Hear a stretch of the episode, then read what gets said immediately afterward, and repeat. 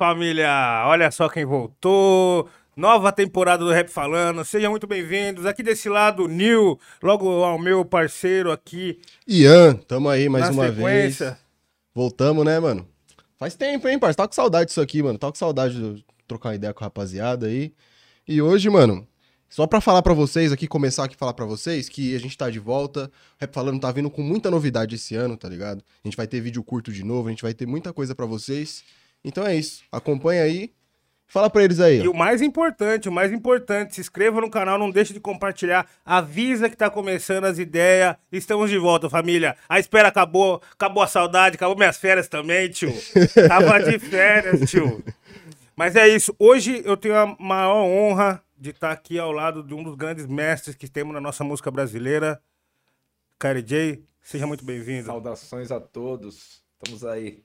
A gente tá bem acompanhado hoje, hein, Em mano? pleno, em pleno portal, hein? 22 do 2 e 22. em pleno portal, em pleno portal. É, eu. Talvez muitas pessoas aí, né, que estão assistindo a gente, também estavam pensando essas ideias. E você também, quando chegou, deu esse papo aí.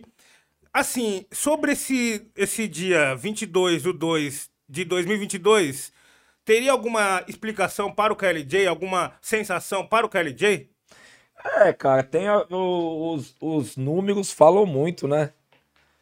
É, tudo é número. Que dia que você nasceu? Eu Que- nasci dia 16. Então, que horas são a- agora? Uhum. né? Qual é o dia do, do, do, do mês e do ano? Entende? É, amanhã você acorda que, que horas? Quanto você tem na poupança? Quanto você tem no banco? Qual o número que você calça? Então, o, esse lance da, da numerologia, ele tem, ele é muito presente no mundo, né? Sempre, sempre foi, né? Qual é o ano que a gente está hoje? Então é isso. Então tem essas, essas, essas, como que eu vou dizer? Não é coi- coincidência, né? Mas esses números praticamente iguais, eles têm um, um sentido, né? Eu mesmo nessa madrugada eu nem, praticamente não dormi. Dormi seis sonos de 15 minutos. Nos, nos seis sonos eu tive seis sonhos loucos. E que pra mim foram mensagens também, né? Depende, de- depende é, o quão você tá sintonizado com o universo, né, mano? Você tem que estar sintonizado, né? Isso é um bagulho que ninguém fala pra nós, parceiro. Ninguém fala. Tá e às vezes, quando você tem essa informação, pode ser levado como uma sátira. Fala, pô, mas o universo É, a galera não leva a sério, tá ligado? Não chega Assim, pra gente. Exato, tá ligado? não chega. E muita coisa mudou quando eu descobri isso. A gente então, entendeu?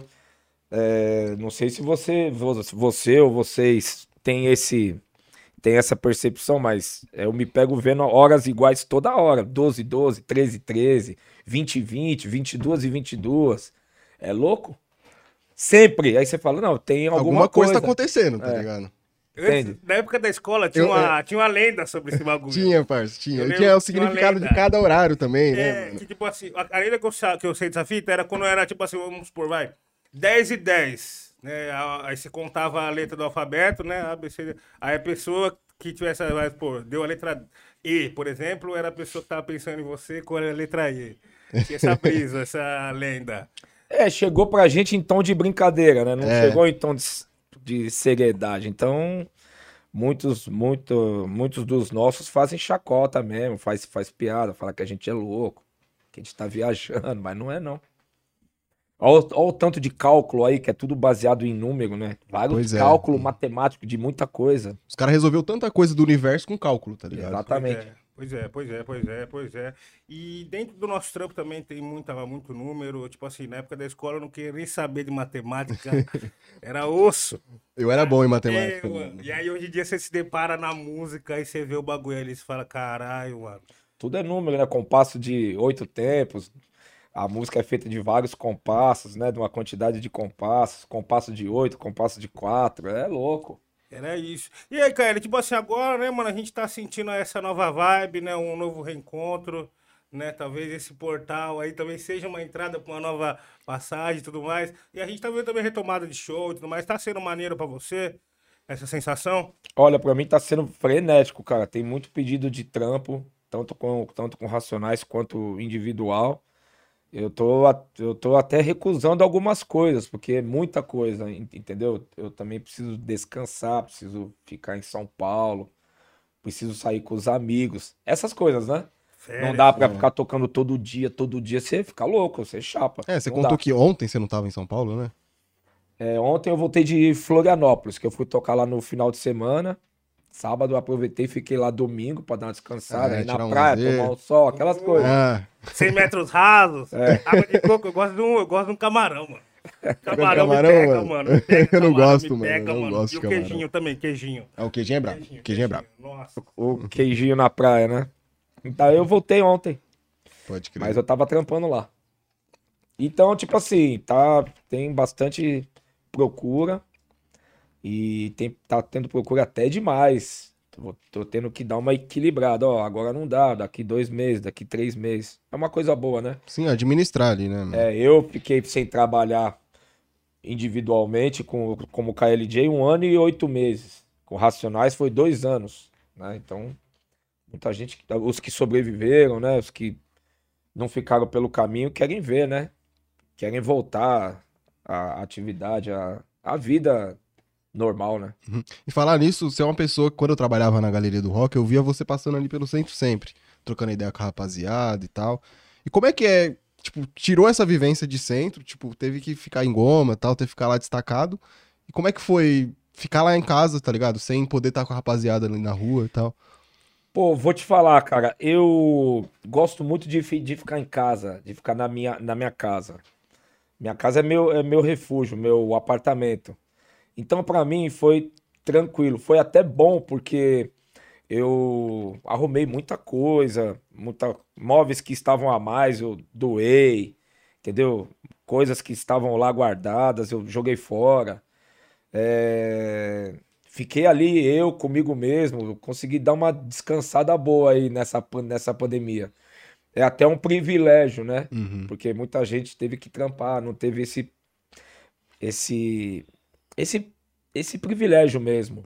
Mas pra mim, que eu tava trampando muito, sempre trampando, foi foi bom.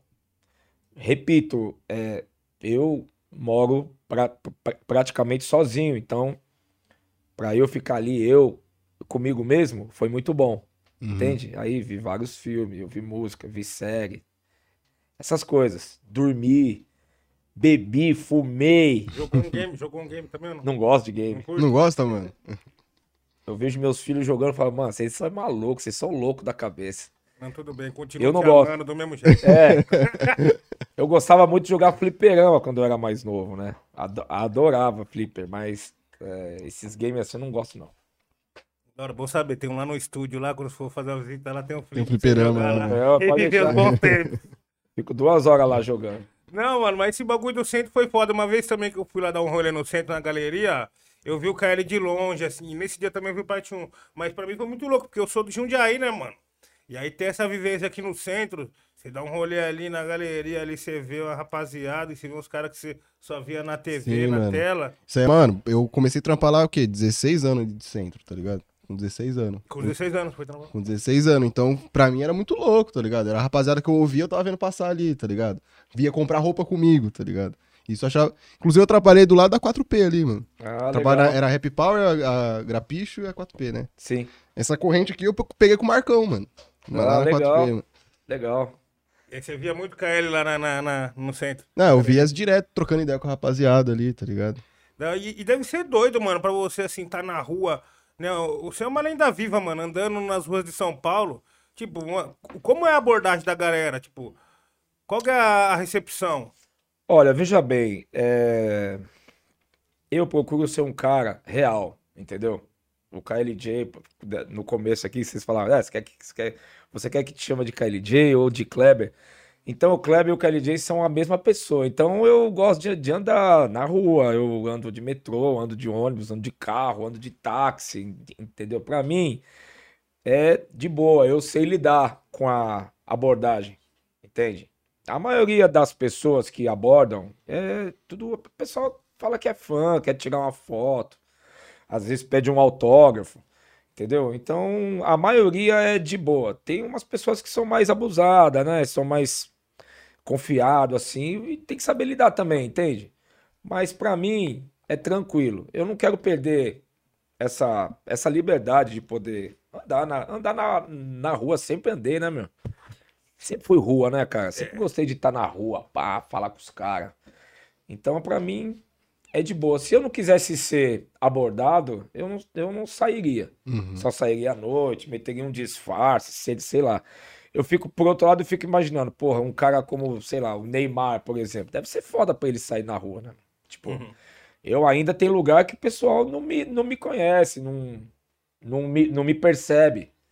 Mas, por exemplo, Neymar todo mundo conhece. Entende? Então, pra, pra um cara como ele, deve ser mais difícil. Pra mim, é de boa. Eu não sei como seria se eu tivesse a mesma notoriedade que o Neymar ou o Cristiano Ronaldo. Esses caras que aparecem muito, Uhum. né? Eu não sei como, como seria, mas pra mim é tranquilo. Deve ser doido. Eu, eu lido bem, assim. Hein, Você quer ir na feira, comer um pastel Você não sabadão, pode, não dá. é, mano. Tá ligado? Não Você dá. perde sua liberdade, né, mano? Simplesmente, simplesmente. É muito louco, cara. Tipo assim, e a gente não tem essa, essa perspectiva, né? Sem conversar com quem já vive isso, Sim. sabe? Sem ter um KLJ falando pra gente, sem ter um Oji também. Hoje foi um cara que me ensinou bastante essas ideias, tá ligado? De quando comecei a aparecer na cena, a gente conversava bastante. E ele me falou muito disso, mano. E aí é o que a gente, ajuda a gente a ter o pé no chão, tá ligado? É. Tem que ser real, cara. Tem que ser uma pessoa real, entende? E aí é isso, fica transparente, né? Uhum. Você acaba ficando. Você, você acaba tendo uma proteção natural também. As, as pessoas não chegam tão afo, afobadas. Entende? Não chega tão assim, ah, Eu briso nisso, falando, mano, tá aqui na rua, nós mesmo, tá de igual boa, aqui. de É. boa, de, Mesma de fita. igual, é isso aí. Mesma fita. E tipo assim, mano, lá no centro, você falou, o rap é da rua, mano. O rap nasceu na rua. Muitas histórias aconteceram. Você tem alguma história aí na mente, assim, do rap lendária que aconteceu no centro? Você fala, mano, esse dia foi lendário. Ah, tem muita coisa. Deixa eu pensar em uma. Ah, o próprio show do Racionais que fez lá no Anhangabaú, que a polícia invadiu o palco, a gente foi preso e tava, tinha uma puta de uma goteira em cima. Eu, eu tava virando o zap com a, a Fórmula Mágica da Paz e o, a, a goteira tava caindo em, cima do rótulo do, do disco, o rótulo espa- esfarelou, entende? Foi foda aquele dia. Ah, sempre tem situações. Deixa eu ver mais uma. Ah, eu fiz um show com X também na 24 de maio, na, na virada cultural. A, a própria virada cultural, louco, assim. Tipo, não tinha como eu ir do, do, do meu do prédio que eu moro até o lugar do show de carro. Não tinha como, eu tinha que ir a pé. Uhum. E aí você vai a pé, no meio da, da multidão de mochila, né? Foi eu e mais um mano. E as pessoas vão te reconhecendo, você vai falando, ô, valeu, valeu, valeu. pu. Entende? Aí tem um monte de coisa. Tem abordagem policial, tem polícia que chega pra você e pede pra tirar foto, o cara fala que é fã pra caralho seu. Caralho. acontece muita coisa. Os caras da rua à noite é, é, simula, que é, si- simula não. Os, os caras, você vê os caras pla- planejando, tentando te roubar. É louco. Aí você vê os caras te reconhecendo também. É, cara. Centro acontece é, muita coisa. Centro é foda. É o centro, o nome fala do Uhum, centro, É o né? centro, mano. Então, mas não é qualquer centro. É o centro que tá. de São Paulo. É, O centro mano. de São Paulo. É, mano, a, a loucura é, é em dobro, é tudo em dobro. Porque você falou, a virada cultural mesmo, na madrugada, era Não, é, São Paulo. São Paulo é um caos, mano. Você Na encontra, madrugada. você encontra gente de vários estados Sim. do Brasil que vai visitar São Paulo aí e te encontra e fala: Mano, eu curto você há 30 anos, nunca te vi, tô te vendo aqui em São Paulo. Acontece tudo isso. Muito inu- inusitado, né? Porra, demais, mano, demais. E você falou da, dessa virada cultural. Há um tempo atrás, eu, mano, vim sentindo bastante falta desse movimento, da virada cultural em si. né? Era um, era um bagulho conturbado, era bem turbulento. Porém, a gente tinha umas oportunidades foda, mano. Sim. Tá ligado? O, o da Júlio Prestes foi virada cultural, né? Virada cultural. Prestes. Tinha os manos em cima do todo. É, mas aqui você vê aquele show lá do Racionais, não saiu uma treta, mano. É. Todo mundo, ninguém, não teve uma confusão. Louco, né? Pô, Teve nada. Nada, nada, nada. E tipo assim, eu lembro até que o Brau- o Brau falou, mano, eu já vi preto fazendo de tudo, menos voar. Fica ligeiro aí em cima desses todos. Mano, rapaziada em cima desses todos, mano. Eu, nu- eu nunca tinha Perigo visto do caralho, isso, velho. perigo do caralho, você é louco. Insano, foi insano. E, e a virada cultural nos proporcionava isso, né? Eu eh, né, vim de um dia aí pra cá, pô, consegui ver numa mesma noite Racionais, pulava ali RZO, não sei o que, pulava ali X, Sim, enfim. mano. Mano. eu sinto saudades daí, espero que no futuro próximo podemos voltar, né? A virada cultural um pouco mais consciente. É, quando a pandemia der uma equilibrada, né? Quando, quando a pandemia realmente for se tornar um resfriado, né? Quando É. se tornar uma gripe, aí eu acho que vai ser de boa. Exatamente. Acho que daqui uns dois anos, né? Um ano. Vamos ver. É, eu tava umas ideias com o tiozinho hoje na frente do posto, era essa ideia também. Eu falei pra ele, acho que uns dois anos. Ele falou, é, será? É, mano, pelo visto, se todo mundo tá vacinado, é só manter. Eu acho que vai ser igual essa vacina, tipo, da gripe que a gente toma. tipo, É, e manter, vai ter, e tá vai ter comprimido. Você fica resfriado, você toma um resfenol ali, toma um Doril É. e passa, tá ligado? Acho que vai ser assim. Pra, pra Covid, porque a Covid não vai sumir, ela tá aí, ela tá no Sim, ar aí. Tá no ar, é. Não tem Já era. como. Tem, tem como. Você passou ileso essa fase? Cara, vou te falar, eu achei que eu tinha pego, mas eu fiz aquele teste do sangue que ele ele ele ele cagueta se você teve ou não no passado, né? Hum, E eu não tive, cara. Não porra, tive, mano. benção. Não que tive. benção. Não peguei. Eu convivi com o William. O William tava fazendo uma reforma lá na casa dele. Ele pediu pra ficar em casa duas semanas. Ele pegou Covid. Ele, eu- ele até brincou comigo. Eu cheguei em casa, ele tava lá. Ele falou assim: Ó, nem chega perto que eu fiz o teste, eu peguei. E eu convivi com ele ali. Claro, a gente não ficou junto, assim, Sim. trocando ideia. Ficou mais distante, mas não peguei, cara. Tomei as duas doses aí, pá, preciso tomar a terceira. Não, aí Mas eu também eu usei máscara, né, cara? Eu evitei É, se muito, né, cuida, mano? né, mano? não aglomerou. foda. Fez, fez Não, o é, dever, né, fez o mano? certo, fez né? o dever, né, mano? Não tem, tem outros papos. E você, família, que tava aí com nós, sintonizado, ouviu nós falando umas ideias de mil grau, de virada cultural, não sei o quê. Você não sabe o que é virada cultural, depois dá um Google aí, fica sabendo pra você se inteirar nas ideias, certo? E quem tiver por aí já vai compartilhando, vai se inscrevendo, vai mandando pra galera. Manda que hoje o superchat. papo vai ser mil grau. Tem superchat, ô Tem produção? superchat. Toma... 20, estão mandando aqui no ponto, estão mandando aqui no ponto. 20, 20 para mandar um salve, né? Para você participar aqui da conversa, tirar sua dúvida. 50 para divulgar o seu empreendimento, cara. Investir, né, KL? Investir, porque esse é o futuro. É isso. Ó, e o, o ele chegou aqui, ele já foi dar uma olhada nos discos, né, mano? Investindo sempre. Já foi ele dar, dar ó, uma olhada nos É discos. instinto de DJ, né, cara? Já DJ foi já vai ver os discos, já. E essa parada, tipo, de, de sample, assim, com disco, mano? Deu algum BO alguma vez? Não, nunca deu. BO, assim, BO mesmo, de querer tirar a música do ar. Principalmente com Racionais, né? Racionais, a maioria das músicas é tudo sample, né, cara? Nunca deu. Teve um pro... A música que eu lancei aqui no meu canal, a Eu Quero Você, que é o sample da... do Kid Abelha, da Paula Toller. Eu não consegui a autorização, porque essa música é muito famosa e tal, né? Se tornou um clássico e tal. Eu pedi auto- autorização para lançar no meu disco, no KLJ na Batida Volume 2, mas aí a editora não me deu e enrolou muito. Aí eu lancei ela no YouTube. E no YouTube não, não dá nada. O máximo que pode acontecer é os caras tirar, tirar a Tira música de lá, ali, tirar né? o vídeo, né? Tá lá o vídeo lá, Eu Quero Você. É um trap misturado com house, assim, né? Com deep house, assim. É legal. E tem um sample da, do Kid Abelha. E vocês tiveram autorização do, do Tim Maia, né? Pra lançar no- na época do Racionais. Então, veja bem, a autorização foi de boca, né? Os caras da. Zimbábue lá perguntaram pra ele, ô, os caras querem fazer o sample aí, quer fazer a música em cima da... Ela Partiu. E o Tim Maia falou, não, pode fazer aí de boa aí. Então, assim, Depois, não- passou um tempo, ele morreu. e eles, eles, o, o pessoal perguntou pra ele diretamente, pá, na Diretamente. Ele resenha. falou, é isso. Ele falou, não, pode fazer aí que tá suave. Tanto é que até hoje ninguém nunca passou. É louco, né? Louco, mano. Isso é louco. Demais, demais, demais, demais. Isso é muito louco. Porque assim, o tanto de, de, de BO que deu, né, através das músicas dele, ao decorrer do- dos anos, Sim. né, cara? Mas tem, e tem um detalhe também. Quase ninguém conhecia a Ela Partiu. Conheceu a Ela Partiu através da Homem na Estrada. Como várias outras músicas foram reveladas, foram conhecidas através do sample, a Ela Partiu é mais uma delas, né? Sim, mano, Muito Madame Butterfly também eu conheci através do Homem Invisível. Você é louco, puta de um sample aquilo ali. Aquilo Não, ali. e as outras que os caras lá fora fazem, que todo mundo faz, você fala, uau, ele chegou daqui, ó. O mercado de vinil aqueceu muito depois do, do hip hop, inclusive aqui no Brasil, né? O mercado de vinil aqueceu muito. Muita gente vendeu disco. Muitas lojas de disco venderam vários discos que estavam lá. E esquecido. Entendeu? Por conta do sample. O do Verocai custou a nota, né, mano? Não, o Verocai ficou puxaram, caro. Quando Ficou puxaram a capivara, custou a Do nota. né? Verocai é caro pra caralho. Mas não era. Aí os caras lá, o Mad Lib, produziram. Aí o Nuts fez a mixtape dele, né? O Nuts fez a mixtape do Arthur Verocai. Porque o Nuts é estudioso de música brasileira.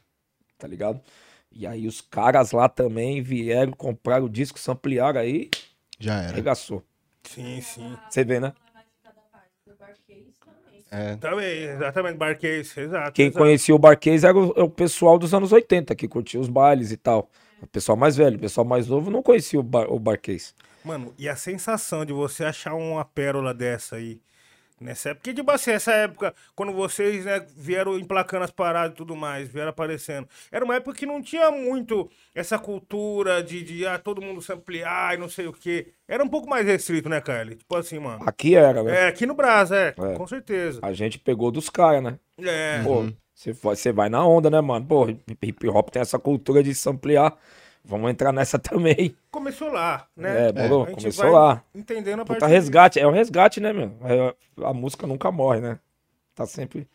Então, foi assim. Aí que a gente também, Racionais, a gente veio dos anos 80. Então a gente curtiu esses sons. Então, tipo assim, o Brau já sabia que ele queria fazer a fórmula mágica em cima da atitude do Barcase. Porque ele já conhecia a música. De quando ele tinha 15 anos, 16 anos, que a gente curtia nos bailes, entendeu? A gente tá com 50 agora. Tá ligado? Naquela época a gente tinha 15, 16. E Então, tocavam crer. essas músicas, que era o funk norte-americano. Então, e aí castelou, castelou e bagulho, olha que- como que tá é hoje. louco. Reviveu, é, você pode ver o bagulho tá mais vivo do que o sample. É isso A aí. Sim. verdade. sobre a- Uhum. E, e recentemente também você fez um grande feito, mano. Esse bagulho foi foda. Festival de sample. Isso foi foda, mano. É o Festival Sample, né? O Festival, é, como é que fala? É, Online. online. Foi online o festival de sample, família. Saiu do ar o site? Não, tá lá. A gente escreveu um projeto, né? A minha parceira Leandra escreveu um projeto, ela é muito boa nisso. Ela escreveu um projeto e o projeto foi aclamado, não. Foi Contemplado. Contem- contemplado. Contemplado. Foi contemplado e a gente executou. E foi muito bom. Demais, mano. Né? Demais. Você é louco. Eu peguei, eu samplei uma lá. Eu descobri o, o- o festival aí, mano. Eu tava finalizando meu, meu novo disco que saiu esse ano. E faltava uma faixa, mano. Aí eu peguei uma que era no dia do Kamal ainda. Esqueci o nome agora, a memória jamaicana, você tá ligado. Mas, mano, pô, é. esse, esse festival foi foda. Pra você que tá assistindo nós, mano, pra saber qual que foi esse festival, a gente teve Kylie J, DJ Will e Kamal E fazendo a sem seleção. grana, e o sem grana sem também. grana, grana. também, fazendo a seleção, mano. Só clássico. Era sempre o favorito de vocês também, né? É, Aquela tipo assim, ali. um dos, né? São muita coisa, tem muita coisa pra se mostrar. A gente escolheu, né? E a gente escolheu uma parte do que a gente tem, entendeu? Escolheu uma parte. Cada um de nós, eu pelo, eu pelo menos escolhi uma parte, o Will também, o Kamal. E a gente quis mostrar, né? Mostrar para as pessoas, contar a história, como foi ampliado, o que que aconteceu. É louco isso aí. A gente quer fazer uma exposição disso aí, Que louco, mano. Nossa, em por breve. favor, por vamos ver favor. se, vamos ver se consegue. Vai ser lindo, pô. E, e- e se conseguir, continuar fazendo outras edições. Outra edição. Porque é um projeto muito foda, cara. Muito foda. Valeu. Nossa, o jeito que abra, o jeito que abre a mente e a gente consegue ter esse acesso, cara. Porque é, é coleção, né? Da coleção de vocês, o vinil também, né, mano? Sim. Parada do acervo de vocês. E, é, então, e, é, e faz parte da cultura, é cultural, né? Sim. É uma coisa cultural do hip hop, né? Que o hip hop lançou, né? Hip hop que é, inaugurou isso, né? Muito louco, cara. Muito louco você resgatar uma música de 40, 50 anos e fazer um puta som, né, mano? Então, e depois explicar também, porque ele ia mostrando os vinil e ia falando, mano, esse daqui foi usado em tal faixa, tal parte, tal minutagem, e assim vai, mano. Foda demais. É foda louco. demais. Que bom que tá no ar ainda. Qual que era o site? Tá no site meu lá, é djklj.com. KL Música, perdão. É verdade, klmusica.com.br, Perfeito, né? Aí, ó. perfeito. A nossa produção. Olha lá, Tá na tela aí, rápido. ó. Produção Caralho. rápida. Mano, que bom que tá disponível ainda, família. Então vai assistir, mano. Não perde tempo, não. Você que é amante do sample também, nosso pessoal do Fruit Loops craqueado. Aí, ó. É Bonito logo, vocês, tio. bonito logo, né? Bonito logo, né? Aham. Você tirou um sample de lá? Tirei, tirei, tirei. Qual? De tirei. qual? Eu, foi do dia do, do. Do do Kamal, mano. Eu tenho até ela aqui anotada, porque eu coloquei na minha playlist, velho. Mas o site é esse daí, família. Você vai entrando, você vai acessando aqui embaixo. Tem os dias com os vídeos, tudo separado. Foi da hora pra caralho, mano. E, e assim, dessa coleção aí do KLJ, essa coleção monstro, você tem mais ou menos a numeração de vinil, assim, quantos tem mais ou menos? Olha, eu tenho aproximadamente 9 mil discos. Eita porra, onde que esse homem guarda tudo isso, tio? Isso é absurdo, Não mano. cabe no meu apartamento, tem um, um, um terço do que eu tenho. Irmão, 9 lá, mil discos. isso. 9 mil discos é muita coisa, Ah, tem mano. cara que tem 30 mil. É de moto tem 30 mil discos. Caralho, exemplo. mano. Tem DJ aí que tem 20 mil. Tem cara que é colecionador, tem isso aí. 15, 20. É verdade. E algumas pérolas muito caras. Ah, tem disco que, tipo assim. Foda, né, meu? Uma Vale bagatela, uma bagatela de quanto, assim, vamos dizer?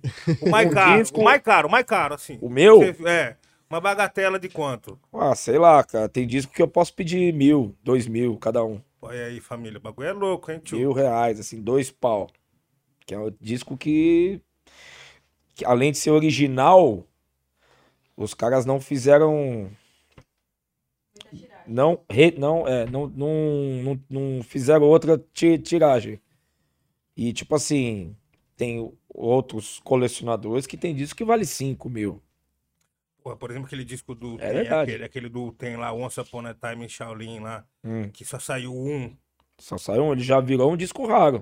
Foi leiloado muitos milhões de dólares aí. Não, a, a, o- a Master, né? Foi É, a leiloado a Master. Master dele, É, né? que é aquela caixinha toda A Master. dourada. A Master, que é a gravação original que vai. Que a partir da Master você faz o CD e faz o vinil. A Master, né? Os caras venderam a Master. Um puta money. Que vale muito Clássico, mais. né? é, Aquele do Clássico, mesmo, clássico. não tem Que como. vale muito mais, filho. E, e, e tem essa onda nova, eu também tava até trocando ideia com os parceiros agora há pouco. O bagulho do Steam, do Steam Play do Kanye West. Você viu essa fita? É verdade, tava trocando essa ideia Hum. hoje. Tal, né? Do Steam Play. E Hum. aí eu parei pra pensar, falei, mano, pior que esse bagulho aí é uma visão dele. É uma visão correta, é uma visão é, próspera. Mas eu acho que ele sozinho não, não- não- talvez seja mais difícil pra emplacar Se ele essa conseguir- fita. Uns artistas pular na mesma bala, tá É. ligado? Vi uma galera grande, uma galera do pop, uma galera tipo do rock. Porque você viu o sistema dessa parada? Não. É uma bolinha assim, tipo um. Um token assim. E aí ali você consegue mexer nas strings separadas. Você deixa tocando só o baixo, deixa tocando só a voz da música que você gosta. Ela tá lá, pô. Você vai mexendo, você que vai controlando isso. É, eu acho que uh, isso, pra isso aí dar certo, esperar mais um pouco, né? Uhum. Uhum. Que isso aí é um sistema de stem, né? Você pega a música, a, mi- a mixagem da, da música e ela tá toda aberta. E você faz o que você quiser. Exato. Você aumenta o baixo, tira o baixo, aumenta o bumbo. Você tá com a música aberta. Exato. Mas a grande sacada desse projeto é o, a monetização. Sacou? Porque, tipo assim, ele não quer colocar nas plataformas pra colocar só nesse bagulho. E vender só vender isso. só aí. Então, mas seria louco conseguir fazer isso com uma música antiga, por exemplo. Você pega uma música antiga e separa a voz dela, você tira a voz da música. Você tem a música instrumental ali. Tem um, tem um, tem um, um trecho que você queria samplear, só que tem um, sei lá, um teclado, uma guitarra que atrapalha ali o sample. Você tira aquilo. Então eu acho que é um. Um. Como é que eu vou dizer? Um trabalho, não. É um acesso que ele tem que custar mais caro, né? Uhum. Exato, exato. Certo? Tem um programa que, por exemplo, você tira a voz. Só que você tem que pagar pelo programa. Você paga tipo 200 conto. E ele dura 10 dias. 5 dias. Às vezes dura 2 dias. Você paga 200 conto, aí você vai nas músicas que você quer e você tira a voz. Só que aí você acabou os dois dias, venceu, acabou. Você não consegue mais. Tem que pagar de novo pra fazer de novo o de mesmo novo pra processo. fazer né? de novo, entendeu? Então, então eu acho que é uma coisa cara, porque com as músicas novas, ok, a música nova, pá, mas e as músicas antigas que se tornaram grandes clássicos, que ainda vão ser ampliadas? Imagina você poder fazer isso. Então, Porra, mano. essa que é a grande Não, isso, aí, mano. é, isso aí é foda, mano.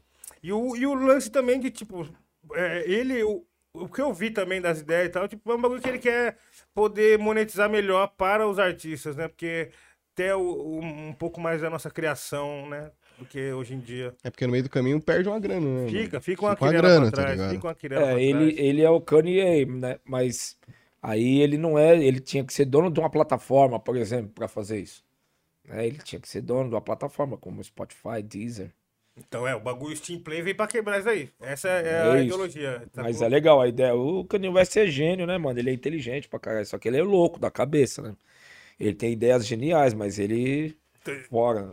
Esse bagulho Uhum. às vezes quebra um pouco as pernas, cara não dá atenção por causa dessa fita aí. Isso é doido. mano. Entendeu? Muito chapado, mano. É. Entendeu? É Chapou foda. nas ideias. Que é foda também, né, mano? Tipo, você tá ali, qualquer movimento que você faz, o mundo inteiro tá pronto pra É. olhar, pra falar algum bagulho, o seu relacionamento já. É, e se expõe é muito. nada. Se É, expõe ele já muito. tá naquela fase que, tipo, qualquer coisa que ele fizer, os caras vão julgar, tá ligado? Sim. Qualquer coisa é motivo, tá ligado? Mas eu achei expõe foda essa muito. ideia, eu achei foda essa ideia, e, mano, virava muito ter essa expansão aí pra todo mundo aí. E, pô, família, vão mandando superchat, logo mais já tá aberta a temporada de superchat, você vai que vai. Faz sua pergunta aí, É, faz a participa da pergunta, conversa. Aproveita, filho, aproveita. Enquanto isso, eu vou tomar um gole de. Não posso falar na marca. Vai tomar um, um negócio. Não. Que é bom, né? Mulher as palavras, mulher as palavras. Quer alguma coisa, mano? Um Não, eu tô refri, bebendo ó? água aqui. Uma tá? cervejinha? Tô de boa. tô de Tranquilo? boa. Se tivesse um tabaco aí, Tenho, Um tenho. tabaco. Eu tenho. Você, você bola alguém, ali? alguém bola aí o tabaco e a gente fuma. Só tabaco, hein, por favor. Não põe o THC, não, não vale. E hoje em dia, cara, você- você você para ainda pra fazer uns beats, pra produzir? Como que é essa, essa fita? Mano, vou ser sincero pra você, eu tenho preguiça, cara. Tenho, pre- tenho, tenho preguiça, mesmo. Por quê? Fazer música pra mim. Fazer música pra mim não é assim, rápido, entendeu? Fazer música, cara, você tem que ficar lá, você tem que estudar, você tem que, você tem que ter um, dar muito do seu tempo pra, porque eu, música tem que sair bem feita, cara, entendeu? Não pode sair de qualquer jeito. As músicas que eu fiz, eu fiquei horas ali trampando nelas, horas. E aí eu tô numa fase que tenho muita coisa pra fazer, e às vezes eu quero descansar, mas eu vou ter que. É, eu vou ter que trampar, cara. Porque, que nem eu fiz uma. Tem uma batida do X aí, que eu já fiz o sample já, que só pra me montar o sample demorou dois dias. Tipo assim, três horas e meia, quatro horas por dia. Você montar ali, falar, não, agora ficou louco. Agora tem que pôr a batida. Que aí a batida você tem, tem- você tem que escolher a textura certa, da- do bumbo, da caixa, do chimbal. Vou querer tocar alguma coisa em cima também. Entendeu? Tudo isso, cara, é, demanda muito tempo. E eu não sou um produtor, eu sou um DJ. Eu tenho um talento para produzir, mas eu não me auto-intitulo produtor. Aí o Racionais também quer fazer disco, entendeu? Então tem umas ideias ali de sample também. E vou ter que, tá ligado? Vou ter que trampar. É, nessa hora. Mas, mas é uma coisa que demanda muito tempo e que não tô afim, mano. Entendo, Não entendo. tô afim de ficar todo dia. Não Só é o que é o seguinte, se também. você ficar, sai os bagulho louco. É, né? Pior que Sai. mesmo. Porque É. eu gosto de produzir também. Só que eu tô nessa fase de, de, de preguiça. Agora ab- abriu esse portal aí, eu acho que eu. Agora vai. Então, Dá um aí. louco, aquela base do, do território inimigo é animal, velho. Tanã, tanã, tanã, tanã, O que é aquilo? Eu- que é aquilo, mano? A gente viu uma entrevista você falando sobre a base de Jesus Chorou. Você falou que você ouviu no- na sala, você ouviu no quarto, ouviu na rua, ouviu no banheiro. Isso- então é esse bagulho que você tem que ficar. É, cara, porque não é indústria de bolacha, Uhum. moro? Que você faz um monte todo, todo dia. Música é- tem que ficar, ela tem que ficar no ar, ela tem que ficar na mente das pessoas. Ela tem que ser lembrada, entende? Então, por exemplo, a Jesus Chorou foi um momento de inspiração minha, que eu sampliei, ouvi, na hora que eu vi na loja de disco, eu falei, puta, é isso aqui, ó. Tá ligado? E aí eu sampliei direitinho, pá. E fiquei ouvindo em todos os lugares da casa pra ver como a música, pra ver se ela soava bem. É coisa minha, né, mano? Tipo, entende? Uhum. Na sala, na rua, eu ia lá na rua, ouvir tum, tum, tum, tum, tum. Hum. Falei, Caralho, que som louco. Você ouve a música de longe, né? Fui no banheiro, fui na cozinha. E no- na época eu morava com a minha mãe. Minha mãe tava na cozinha ali fazendo rango, ela ficava quietinha, porque ela sabia o que, que eu tava fazendo. Ai, que da hora. Entendeu? Então, é isso, que nem essa música que eu fiz pro X aí. Foi louco, peguei um sample da Ângela Maria, mano, afinada. Minha mãe amava a Ângela Maria. Um bolero que ela fez. E aí eu picotei, ficou louco, mostrei pra ele, ele gostou pra caralho, entendeu? Agora tem que colocar batida. Aí tem que mixar, aí tem que masterizar. Puta, é mó trampo. Aí você fica no, no, no, no estúdio cinco horas mixando a música. Dá sono, cara. Daquele jeito. Eu tô sendo sincero, entendeu? É, não, é, é Mas real. é isso mesmo, mano. Se for pra fazer, eu faço. Mas cansa, mano. Os É. produtores sabem como é. Cansa pra caralho. Mano, e eu fiz outro dia, eu tava fazendo um beat também, minha fita. Eu falei, mano, eu vou dar um rolê pela minha goma aqui, que eu lembro que a LJ falou isso daí um dia. Aí eu fui na cozinha, malandro. Tava tocando um sample assim, eu fui na cozinha, passou-lhe o caminhão do gás, já tocou em cima. Eu falei, nossa, eu não acredito, mano. E é isso mesmo. É, é, é, é questão de, tipo assim, não, não ser uma, um- uma produção em massa, né? Você fazer um monte, tá, tá, tá, tá, tá. É, é aquele bagulho de você fazer mais artesanal mesmo. Eu também tenho essa É, brisa. você fazer com cuidado. Você faz com cuidado. tá É igual ligado? fazer uma boa comida. Você faz com cuidado, cara. Você tem que ter um cuidado, senão a comida fica muito salgada, Uhum. sem sal.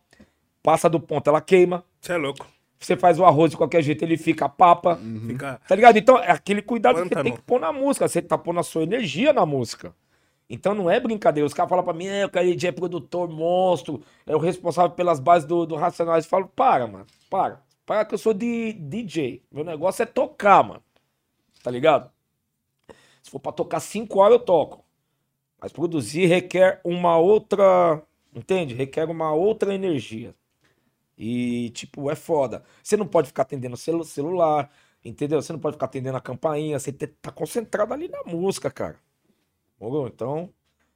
Mas tem umas bases lá, uns samples lá, foda, mano.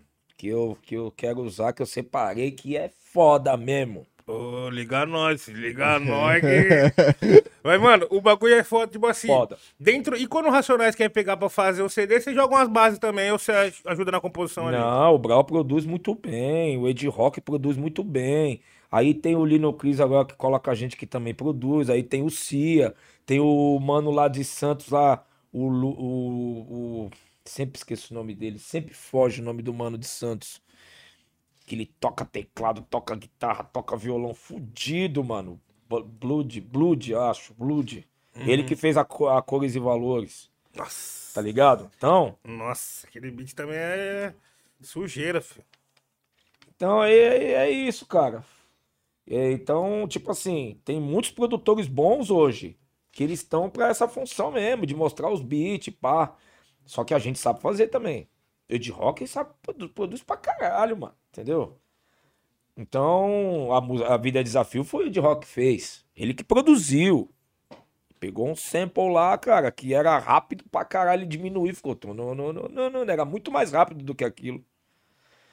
Ou era muito mais devagar, alguma coisa assim. Então, é, tem que ter essa sensibilidade. Produtor. Produtor é o Pharrell, mano. Pharrell é produ- produtor. Meu filho, o DJ Will, é produtor mesmo. Toca teclado, tem noção de timbre fodida, entendeu? Cria sons ali na, na, na hora. Eu tenho uma noção. Sabe, eu sou aquele jogador de futebol que se posiciona bem ali no campo, toca a bola, pá. Os outros caras são craque, mano. Os caras ficam o dia inteiro, pá. O bagulho dos caras é fazer música, entendeu? É isso. Mas tem uns samples lá foda. Tô esperando despertar coragem em mim e falar, vai, Kleber, agora não tem, não tem mais jeito. Agora vai sair esses Ah, vai beats aí. sair. Você, é, você resgata eles dos vinil, você resgata do vinil. Ah, pra mim é, é- é- Rap, pra mim é sample, mano. Não tem nenhum clandestino do YouTube, um sample do YouTube clandestino. Não, se eu não acho. Ponta MP3. Se eu não acho. é, Não, não, esses não, esses aí não, é que aí é o produtor que faz, né? Não, não dá pra pegar beat dos outros e Não, não, que- não, não, não o beat, o sample em MP3. Hum. É, às vezes você não tem a, você não tem a música no disco, né? Você não tem ela no vinil, você não tem em lugar nenhum. Aí você vai no YouTube e ela tá lá. Você não consegue achar. Pro- produção. O Bic. Tá com o Bic aí, ô Lu? Melhor tirar aí desse. É. Não, não, não. Então, tipo assim. O Kanye fez uma música pro o mano de trancinha lá, como ele chama? Fez uma pra ele aí esses dias louca, nova. pro Jati? Puxa T, você, você, você ouviu? Puxa T, É, pô. Nervosa, usou a textura nova, colocou os timbres modernos, mas é sample. Do caralho. Porra. Você chegou a ver o documentário do, do Kanye? Não. Não? Mano, eu ainda também não tive coragem, não, mano. Tem umas cenas com a coroa dele lá, parceiro. Vem bagulho, vai bater foda, né, forte, É. né, mano? Tem que estar preparado, ainda não estou preparado. É, tem revisitar. drama, né? Tem drama, tem que ter drama, drama, drama. Não vi, não. Mas Fala, foi você vai falar com o Will aí. O Will manja pra caralho, você é louco? Mano, o Will é demais, mano. Um dia eu tava, colei lá no, no, no Canda, a primeira vez que eu fui colar lá, né? Eu não tinha trombado ele pessoalmente, aí um parceiro levou lá. Aí eu cheguei lá e, tipo, nós foi com o mano lá da, da Inglaterra, o mano tava aqui, nós foi lá pra fazer um som e tal. Aí, tipo, chegou no estúdio, assim, mano, o Will já desenrolado e não sei o que, falando pra caralho inglês com o mano, e uma ideia, e daqui a pouco, mano, o bagulho, mano tava confortável, o mano já tava... Mano não era nem Em daqui do casa. lado, é. Já tava em casa Tava em ali. casa, o cara fala minha língua, suave. Mil graus, ó. O Will fez uns clássicos com esse mano aí. Depois ele mostrar pra você. Ashley Davis, mano. O Will é produtor. Maria. O Will Calfani, os caras é produtor, mano. Os caras tem músico mesmo. Musicista mesmo. Desde pequenininho ele estava ali perto, respirando. Você já viu essa fita? É, então, eu nunca os forcei a nada. Eles cresceram num ambiente de música. O Will comigo, o Calfani comigo, com o tio- outro tio dele que é DJ também. Então, tipo, tava na casa dele lá da mãe dele, o, o tio DJ. Na minha casa, o pai DJ. Entra e sai com o disco, pá. Os caras falam, ah, eu vou nessa também, gostei. Mas eu nunca forcei eles a nada. Eles que quiseram. Você Acho que é a melhor louco, coisa. mano. É, deve ser sensacional, pô. Você sentar na mesa, assim, a família. Não, você Todo tem os mundo filhos que seguem o mesmo bagulho que você e que não foi nada imposto, né? Eles quiseram. Despertou interesse mesmo É só legal da isso. vivência ali, né? É legal isso. Natural, natural. A vida tem que ser natural, cara. Não pode ser nada forçado. É, mano, acho que é assim que é a mágica. Essa é a mágica. Essa é a da mágica. parada, Essa, é a palavra, a mágica. Natural. A gente tá aqui trocando ideia, natural, ó. Não tá, não tô forçando nada. É. É, porque, mano, isso daí também bate muito na música. E às vezes, mano, quebra a perna do pessoal. Os caras ficam meio tristes, meio desanimados com esse bagulho de, né?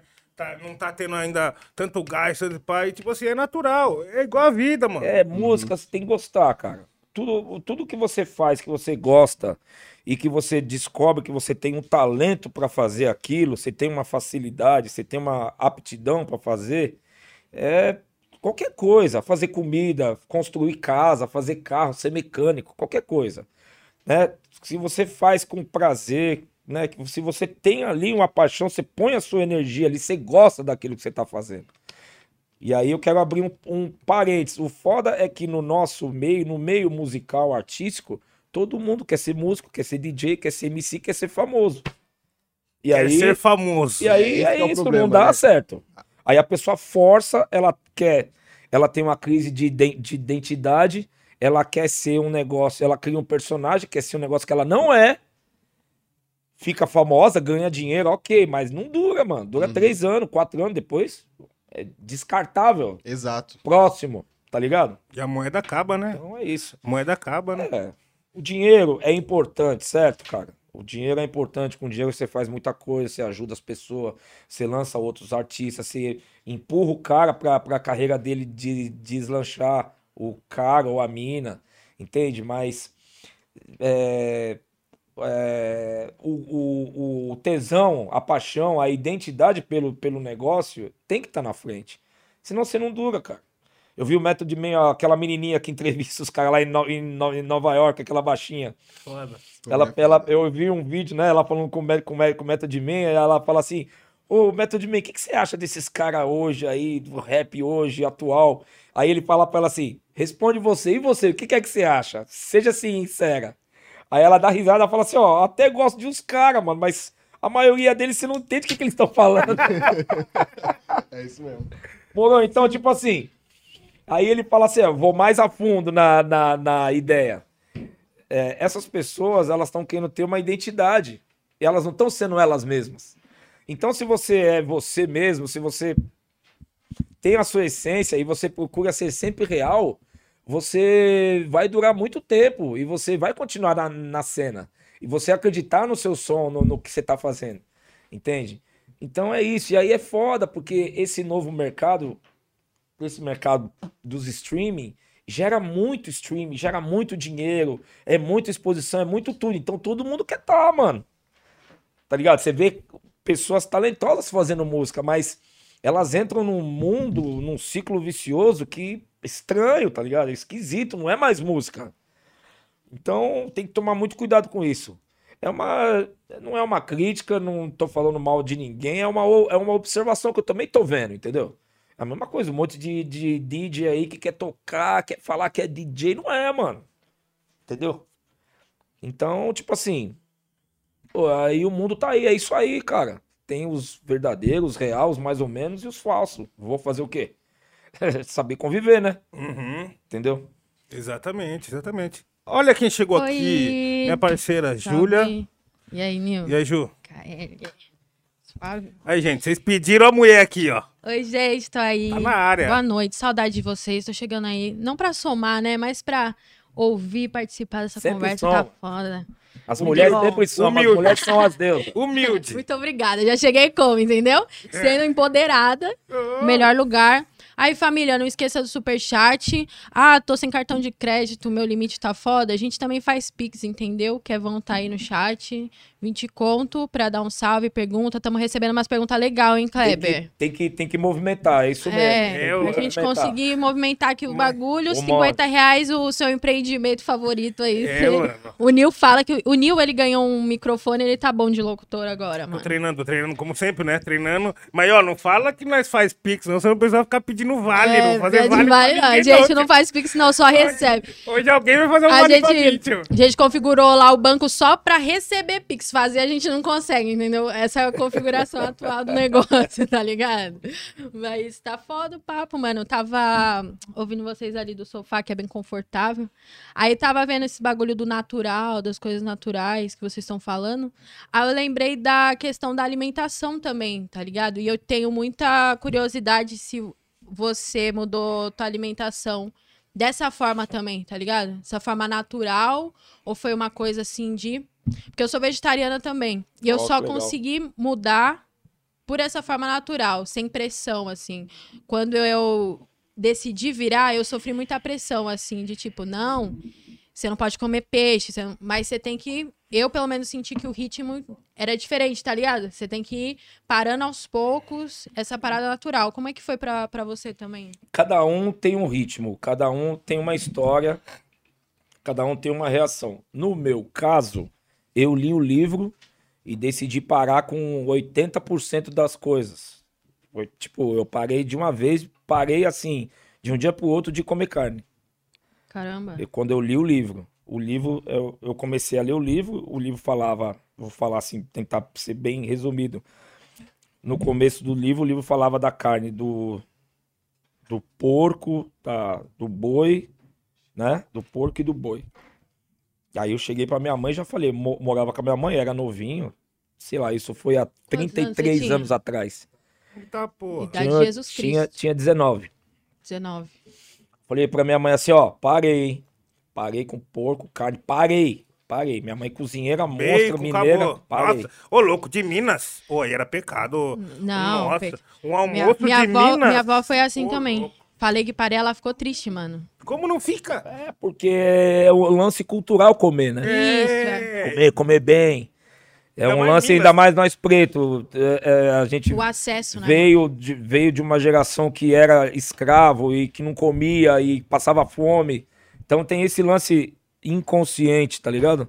Essa Mano, memória total. ancestral inconsciente que você tem que comer, comer, comer, comer.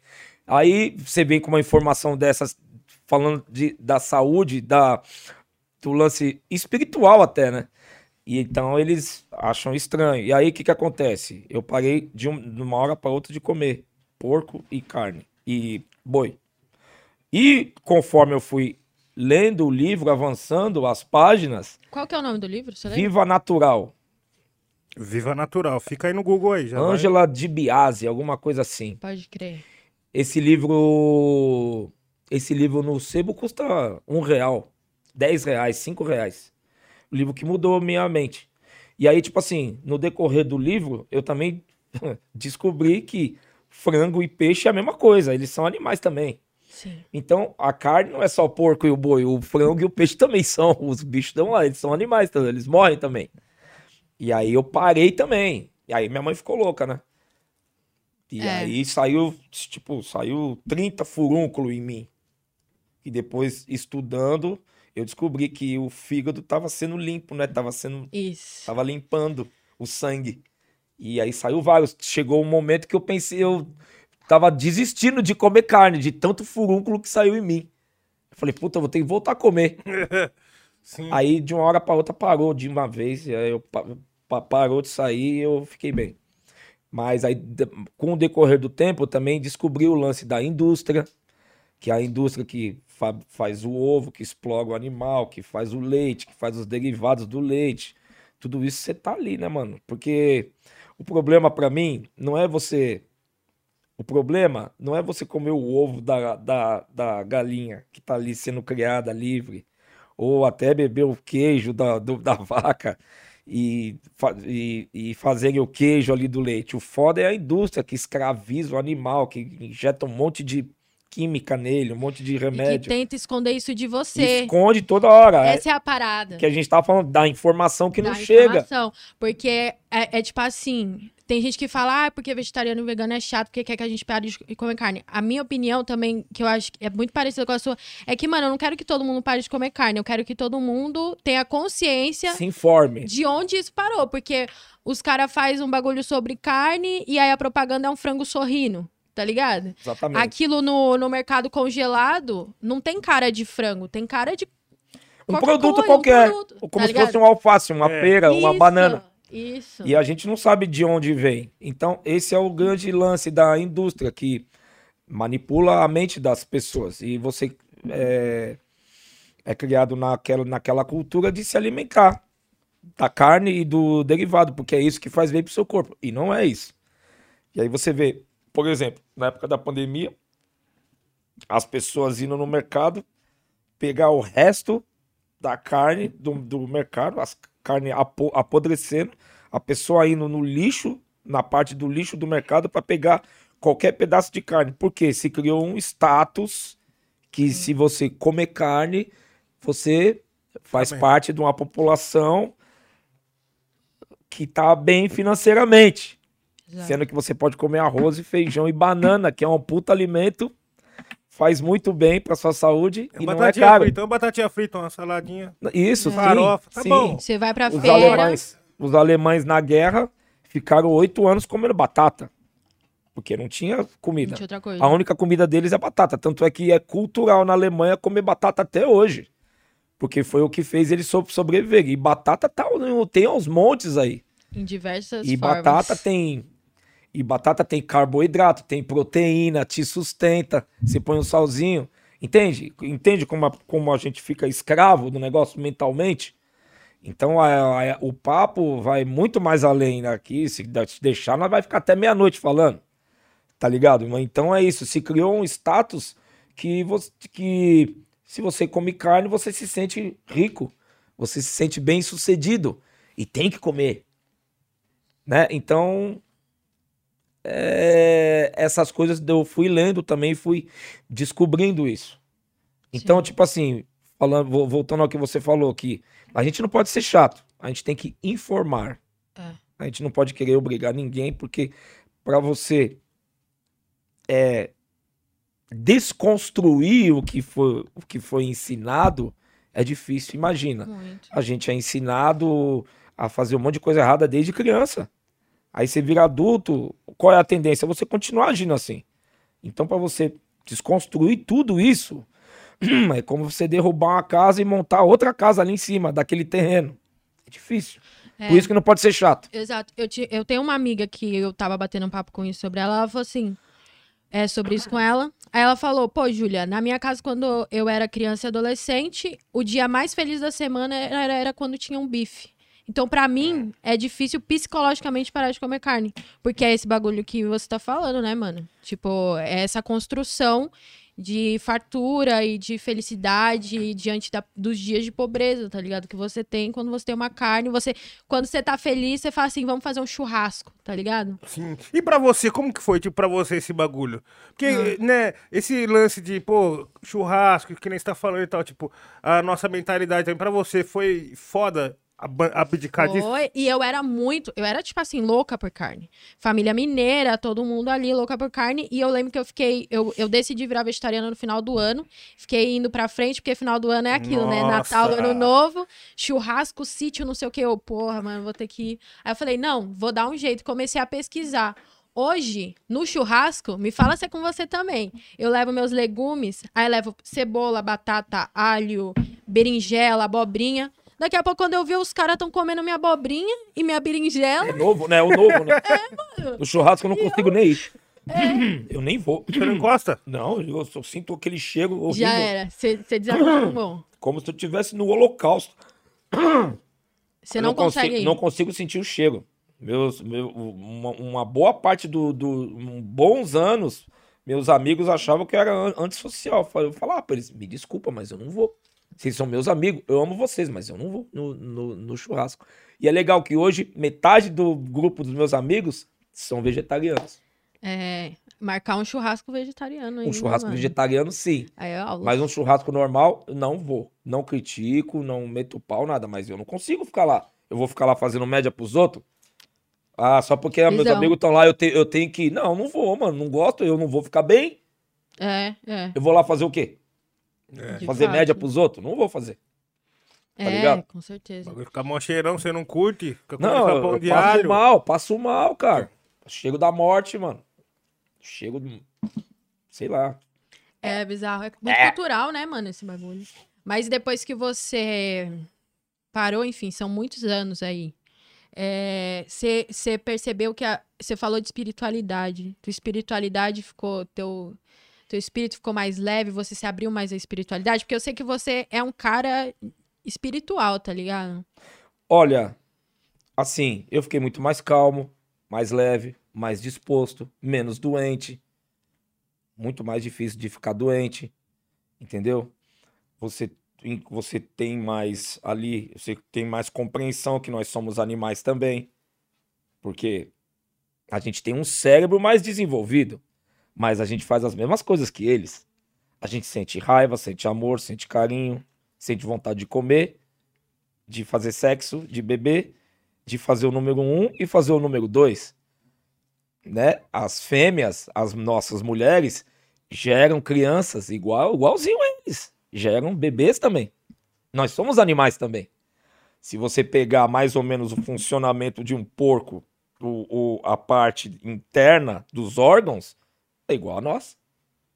Tá ligado? Tanto é que tanto é que os médicos fazem o quê?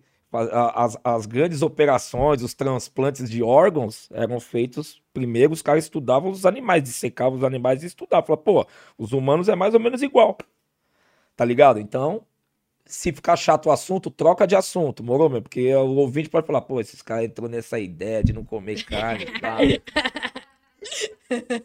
Moro? Então, tipo assim, nós somos animais também, mano. Eles sentem tristeza, eles, eles, ficam, eles ficam depressivos também. Os mesmos sentimentos, vamos dizer assim, os sentimentos primários, primitivos, eles sentem a mesma coisa que nós. Nós sentimos as mesmas coisas que eles. Morou? É isso. Então você passa a ter essa noção. Então eu fiquei assim, eu sou um cara que tem- eu tenho um gênio do cão, mano. Eu sou leão, ascendente capricórnio. Vixe. O que, que é tenho- isso daí?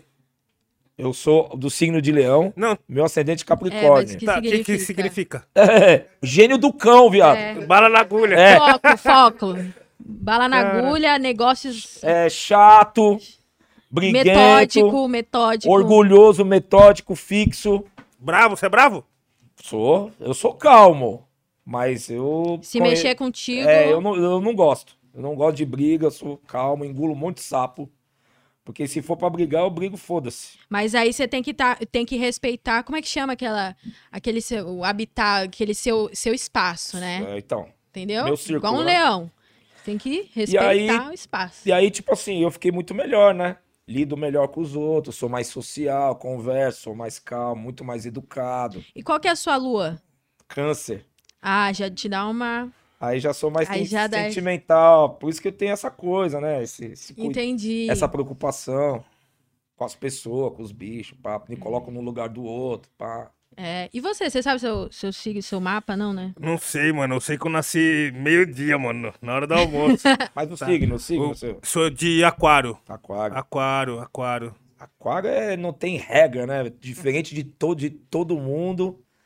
Neymar Ah. é de aquário, minha mãe é de aquário, eu tenho uma filha também. Não, o bagulho é louco. Vê É, um mundo diferente, tá ligado? é muito louco porque eu não, não, não manjo muito, mas quando eu tô conversando com alguém que, né, tem o mínimo de informação sobre, começa a me passar essa visão e vai, vai completando mesmo, sabe? Estuda um Vai pouquinho. completando. Estuda um pouco. A astrologia, cara, é os, os, os planetas. Não tem uma célula do nosso corpo que não tá li- coligado com os planetas, com o movimento do, do céu, tá ligado? Mano, vou falar um bagulho pra você. Pra toda a audiência que tá com a gente, eu acho que alguém também que tá aí pode ter pensado assim também. Eu comecei a me interessar por signo por causa de Cavaleiro do Zodíaco. Sim.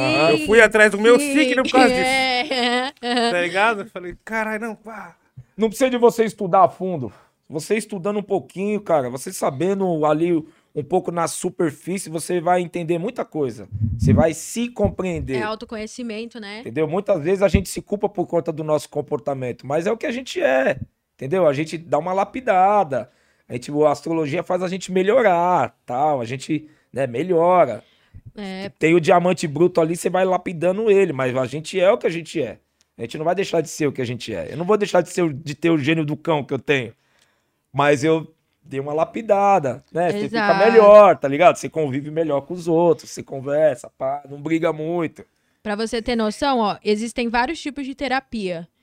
Terapia, o, o a astrologia é um dos tipos de terapia holística, que é essa parte terapeuta da sua espiritualidade, que tem também tarô, é, um- uns métodos de yoga, assim, de autoconhecimento. Exatamente. Aí que é o que ele di- disse.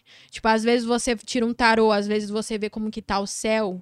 Aí fala, pô, essa semana tá todo mundo conturbado. Melhor eu mesmo. ficar mais na minha. Não falar as coisas que eu vou fazer, Né? Isso, é. é, evitar sair. Hoje, se eu for sair, eu vou arrumar uma treta. Você não sai, você fica em casa. No outro dia você já tá melhor, porque já mudou. Porque o universo tá, tá- ele tá aqui, ó. É igual o disco. Ele tá gi- gi- girando. Então tá tudo girando. A Terra, a Lua em torno da Terra, os planetas em torno do Sol e o nosso sistema solar girando em torno de outro sistema solar muito maior. Então tá tudo girando. A gente nunca tá igual todos os dias. Faz, faz um mapa seu. Procura. é, é, Bom, ela já manja. Vê com ela um, um site. Um site idôneo. vale. idôneo. Faz um, um mapa seu que você vai ler ali, vai te, vai te deschavar, cara. É um oráculo. É, eu vou Aí mandar você vai pra falar, você puta, eu depois. sou isso aqui mesmo. Caralho, eu sou isso É. aqui, mano. Mas, Ana, queria saber, porque é incrível, é muito louco. É, né? filho. Essa semana aqui, semana do meu aniversário, mano, ganhei, ganhei dinheiro pra caralho. Foi a semana que eu mais ganhei dinheiro. De toda a minha vida foi essa semana desse meu aniversário aqui. Eu acho que é uma coisa que explica também, porque é um ano simbólico pra mim também, né? É um ano simbólico, assim. Entendeu? Aí de- você entende. Você entende. Bom saber que você ganha dinheiro, hein? Ganhei, mano, ganhei. Caramba! mano. O mano. Caí na- Ah, Mano, Mega Sena, acertei Ô, de. Pumba. pega mais três Guaraná pro KLJ, mais uns dois. Não, Pode pode ser tudo na conta do homem, esquece. Não pode ficar revelando se ganhando dinheiro. Pra mim, eu tô sempre dura, mano. Falo assim, putz, tá foda pra mim. Começo, meio e fim do mês, entendeu? Vou fazer o mapa É, do Nil ao vivo assim, aqui. Entendeu? Não, não, é bom, é bom, é bom, é bom. Bom a gente tá reforçando, né? É bom a gente tá reforçando, né? Porque nunca sabe o dia de amanhã. Exato. Mas, ô Luke, você falou que ia fazer o Vou mapa. fazer aqui? seu mapa aqui ao vivo. Faz Ô, louco, bicho. Agora? Mas além do, dos âmbitos de, dessa espiritualidade de astrologia, quais outras religiões, assim, não que a astrologia seja uma religião, mas qual religiões você tem essa proximidade, assim, você Veja bem. Veja bem, o que que é religião? Ah, O que significa religião? Religação. Nós nos religarmos com, a, com aqui, com o, a terra e o céu. Tudo que está no céu está na terra. Jorge Ben já falava isso. Na tábua de Esmeralda ele fala, né? É, ele conta um pouquinho da história do Hermes Trismegisto, que foi um grande homem que passou por aqui, que era um alquimista, que transformava as coisas, os. os, os é, como que eu vou dizer? Minérios. transformava mercúrio em remédio, transformava água em, re- em re- remédio, essas coisas, fazia alquimia, né? Química, vamos dizer, a grosso modo, química. O que, que é um, re- um remédio? É uma química, os caras pegam a planta, os caras sabem que aquela planta ela é boa para para resfriado. Aí a, a indústria pega a, a planta, dissolve ela, coloca água, coloca um, um pouquinho de química ali para preservar. Você toma um remédio, você cura. Tudo vem das, das plantas. Um exemplo, né? O que, que eu tava falando mesmo? Fugiu. Da alquimia. Não, antes disso. Religião. Ah, que é religião. e céu. O que, que é a religião? É a religação do homem da terra, do, do- com a- da terra com espaço, com o que está no céu. Então, todas as religiões, elas levam ao mesmo caminho, que é o quê? Ter contato com o macrocosmo, Deus, com o universo, com as estrelas, com a, a- ela, todas as religiões fazem você ter essa ligação desse plano com o plano superior. Certo? Religião é isso, é a religação do homem do micro, o microcosmo que somos nós, pequenos, com o macrocosmo, que é o universo. Tá ligado? Então, tipo assim, todas as religiões levam para o mesmo caminho. O problema é que o homem, através do conhecimento dessa religação, decidiu fazer o quê? Manipular as pessoas. Colocar medo nas pessoas. Dominar multidões. Fazer você entrar no rebanho e ter medo desse Deus, dessa força invisível e fazer você é, ser controlado e controlar os outros através do medo. Então, tipo assim, eu me identifico com o budismo, que é aquele lance de você não querer controlar nin- nin- ninguém, você não ter culpa dos seus atos, você saber que para toda ação você vai ter uma reação. Eu me identifico com o candomblé, que lida com as forças da natureza, que são as forças reais. O vento, a água, o fogo, certo? Que, que, que também tem, tá ligado com uma história, com uma mitologia, porque os orixás, cada um tem a sua história, né? Mas é, na realidade, você tá lidando com o quê? Com o vento, com a água e com fogo, cara. Entendeu?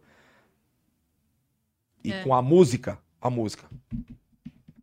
Através da, da música, a música tem um poder do caralho. Os caras já descob- sabia disso há é, milhares de anos atrás. Que com o toque do, do tambor você entra em transe mesmo. Você entra em transe. Faz chover. Os caras acham que é mentira, mas é, é verdade. Se você for lá no meio da África, você vê os caras cultuando, você fala, mano, fica todo mundo assim, ó. Uhum. Meu Deus.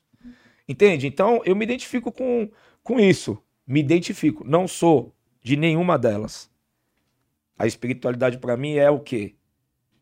É eu acordar todo dia, abrir a janela e falar: Bom dia. Estou vivo, estou aqui. Mais um dia eu estou aqui. Que o meu dia seja bom. É eu ir tomar banho de manhã e a água caindo em cima de mim e eu men- mentalizar. Tomara que a reunião que eu vou ter hoje, que dê tudo certo, que não saia briga. Tomara que o show seja bom hoje. Hoje eu vou tocar em tal, em tal lugar, que eu toque bem, que eu faça as pessoas felizes. Entende? Tipo assim, espiritualidade pra mim é isso, que é vai além da religião. A espiritualidade é uma experiência pessoal que você tem, você com você mesmo e o, e o universo.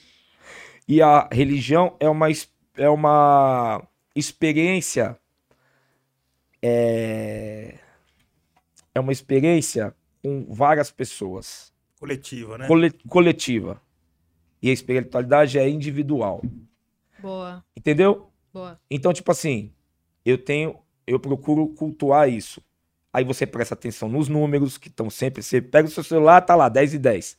Pega de novo, 14 e 14. Fala, pô, tem al- al- alguma coisa tá querendo me mostrar. Alguma o universo tá mensagem. me mostrando alguma coisa. é você ler a, a sua, o, o seu ho- horóscopo de dia e falar assim, ó, hoje os astros, eles estão propícios a isso, a isso e isso. Cuidado, não sai muito na rua, cuidado com, com discussão. E aí você vê a discussão vindo até você e você fala assim, puta, eu li isso no meu ho- ho- horóscopo. Não é ninguém que tá falando, são as estrelas que estão falando, são os astros. Você seguir isso. Mas eu também acendo vela pro meu anjo da guarda. Porque os anjos da guarda existem, todos nós temos proteção. Todos nós temos um anjo que nos protege. Algum antepassado ancestral que nos protege, que já morreu, que tá ali com a gente. Então você, tá acendendo vela, você tá, é como se você estivesse dando um alimento para para isso, para para esse ser, para esse espírito. Entende? Sim. Eu acredito. Aí, tipo assim, você tem que acreditar. Eu acendo vela pro meu anjo da guarda incens, incen, Incessantemente. incessantemente. Sem parar. A, a vela a- a- apaga, eu vou lá, jogo fora e acendo outra. Que o meu anjo da guarda tal, tal, fulano de tal, me proteja, proteja a minha casa. Aí você tem que estar com a casa limpa. Você tem que ter plantas na sua casa, porque as plantas estão vivas também. Você cuida da planta, você limpa a sua casa, você deixa a sua casa mais ou menos arrumada. Tudo isso é energia. E já teve situações que você se sentiu protegido quase que fisicamente? Tipo, alguma situação em que. Sempre. Aí você fala: caramba, senti que alguém tá me protegendo. Situação de perigo monstro. Monstro com tudo. Na rua, com pessoas, com polícia, com bandido, com qualquer um. Com gente ruim. Nos sonhos, entendeu? Então, é- é- essa coisa invisível, ela existe, cara. E aí que é o perigo. Esse que é o grande. O perigo Problema. ou a solução, ou a proteção. Não, não é. Então. Porque assim, tipo, por ser invisível, a gente às vezes não acredita. Por, Que a gente por não vê, né? É, Mas a gente tem que sentir. é. Olha, olha o quanto de gente no mundo é manipulado por esse Deus, por esse Jesus que a gente nunca viu. Que Deus que é esse aí? Um cara branco, de barba branca, que tá lá manipulando 8 bilhões de pessoas? Para, né? A experiência é pessoal. É você com você mesmo. Deus tá dentro de você, de você, dela. Deus tá dentro da, da, da gente. A intuição é Deus falando com a gente. Quantas vezes Saúde. Quantas vezes, valeu? Quantas vezes a gente tá num lugar e uma- alguém fala no seu ouvido, vai embora. Vai embora, mano. Aí você vai embora, acontece uma treta fodida, sai tiro e o caralho. Alguém bate o carro. Quantas vezes a sua intuição falou assim, não vai com aquela Você pessoa sente aqui, ó. Você sente aqui, ó. aqui e aqui, ó, no ouvido. Não vai. Aí você fala, ah, aqui, eu vou. Aí você vai dar uma merda, dá uma treta, dá um. Tá tudo errado. Aí vem a sua intuição, que é o Deus que tá dentro da gente, fala assim: eu não falei pra, pra, pra você não ir, tome! Não tem isso? Tem, Tem. tem, pra caralho. Chat, Eu não falei, aí, pra, chat, não falei pra você não ir? Não é isso? Acontece com todos nós. Todos é nós somos mãe. deuses. Sim, a intuição é a sua mãe. É o Deus, é a deusa que tá dentro de você. Então você tem que cultuar isso, você tem que acreditar nisso. É um invisível, você não tá vendo, mas você, tá, você sente, você ouve. Mano, não vai. Ó, falar um caso aqui, um, um- um caso não, um, um, um exemplo de relacionamento. Aham. Quantas mulheres, quantos homens você achou inte- interessante? O cara bonito, em pá, ele, ele tem um jeito sedutor, mas alguma coisa falou você, mano, esse cara é esquisito, não vai. É. Aí você vai com o cara, o cara é um pilantra, sem vergonha, quer te fuder. Aí você vai, você chega no banho e fala, eu não falei pra você. Aí vem a sua intuição e fala, falei pra, pra, pra você não ir. É. Amiga é bom pra isso também. É. Falar assim, ih, não gosto. Mas por quê? Tá tão legal. Não Não... Esquisito. Esquisito. Uma outra intuição também, outro estilo de intuição também é aquela sensação de você tá esquecendo alguma coisa. Exatamente. Exa- acontece com todo mundo toda hora. Puta Aí você merda, fala assim, mano. Mano, não tô esquecendo. Aí você fala, toma. Aí você fala, tá. Aí você chega no carro, esqueci, é mesmo. É Você mesmo. o bagulho e fala, esqueci, que ódio. Mano, pia, chega a primeira coisa que o pessoal fala, você trouxe? Puta. Ó a produção. A produção já passou isso daí comigo passou. hoje. Você lembra de tudo, mas aquele detalhezinho você esquece. É. O é. DJ é foda, porque o DJ tem essa responsa, mano. Ixi. Que pelo amor. Já deu alguma, uns BO desses já, Já não? deu, e é isso que me dá, dá- me, me faz eu ser muito cuidadoso, né? Tipo assim, meu, você não pode esquecer seu fone de ouvido, você não pode esquecer seu shell, você não pode esquecer o seu time code, seu feltro. Não pode esquecer. Então eu tenho uma mochila só pro KLJ tocar. Sim. Certo? Então, tipo assim, eu não mexo nas minhas agulhas, no meu fone de ouvido, nos meus cabos, nos meus USB, entendeu? E detalhe, sempre que eu vou sair de casa, eu abro a mochila com Testa tudo. computador, é, a fonte.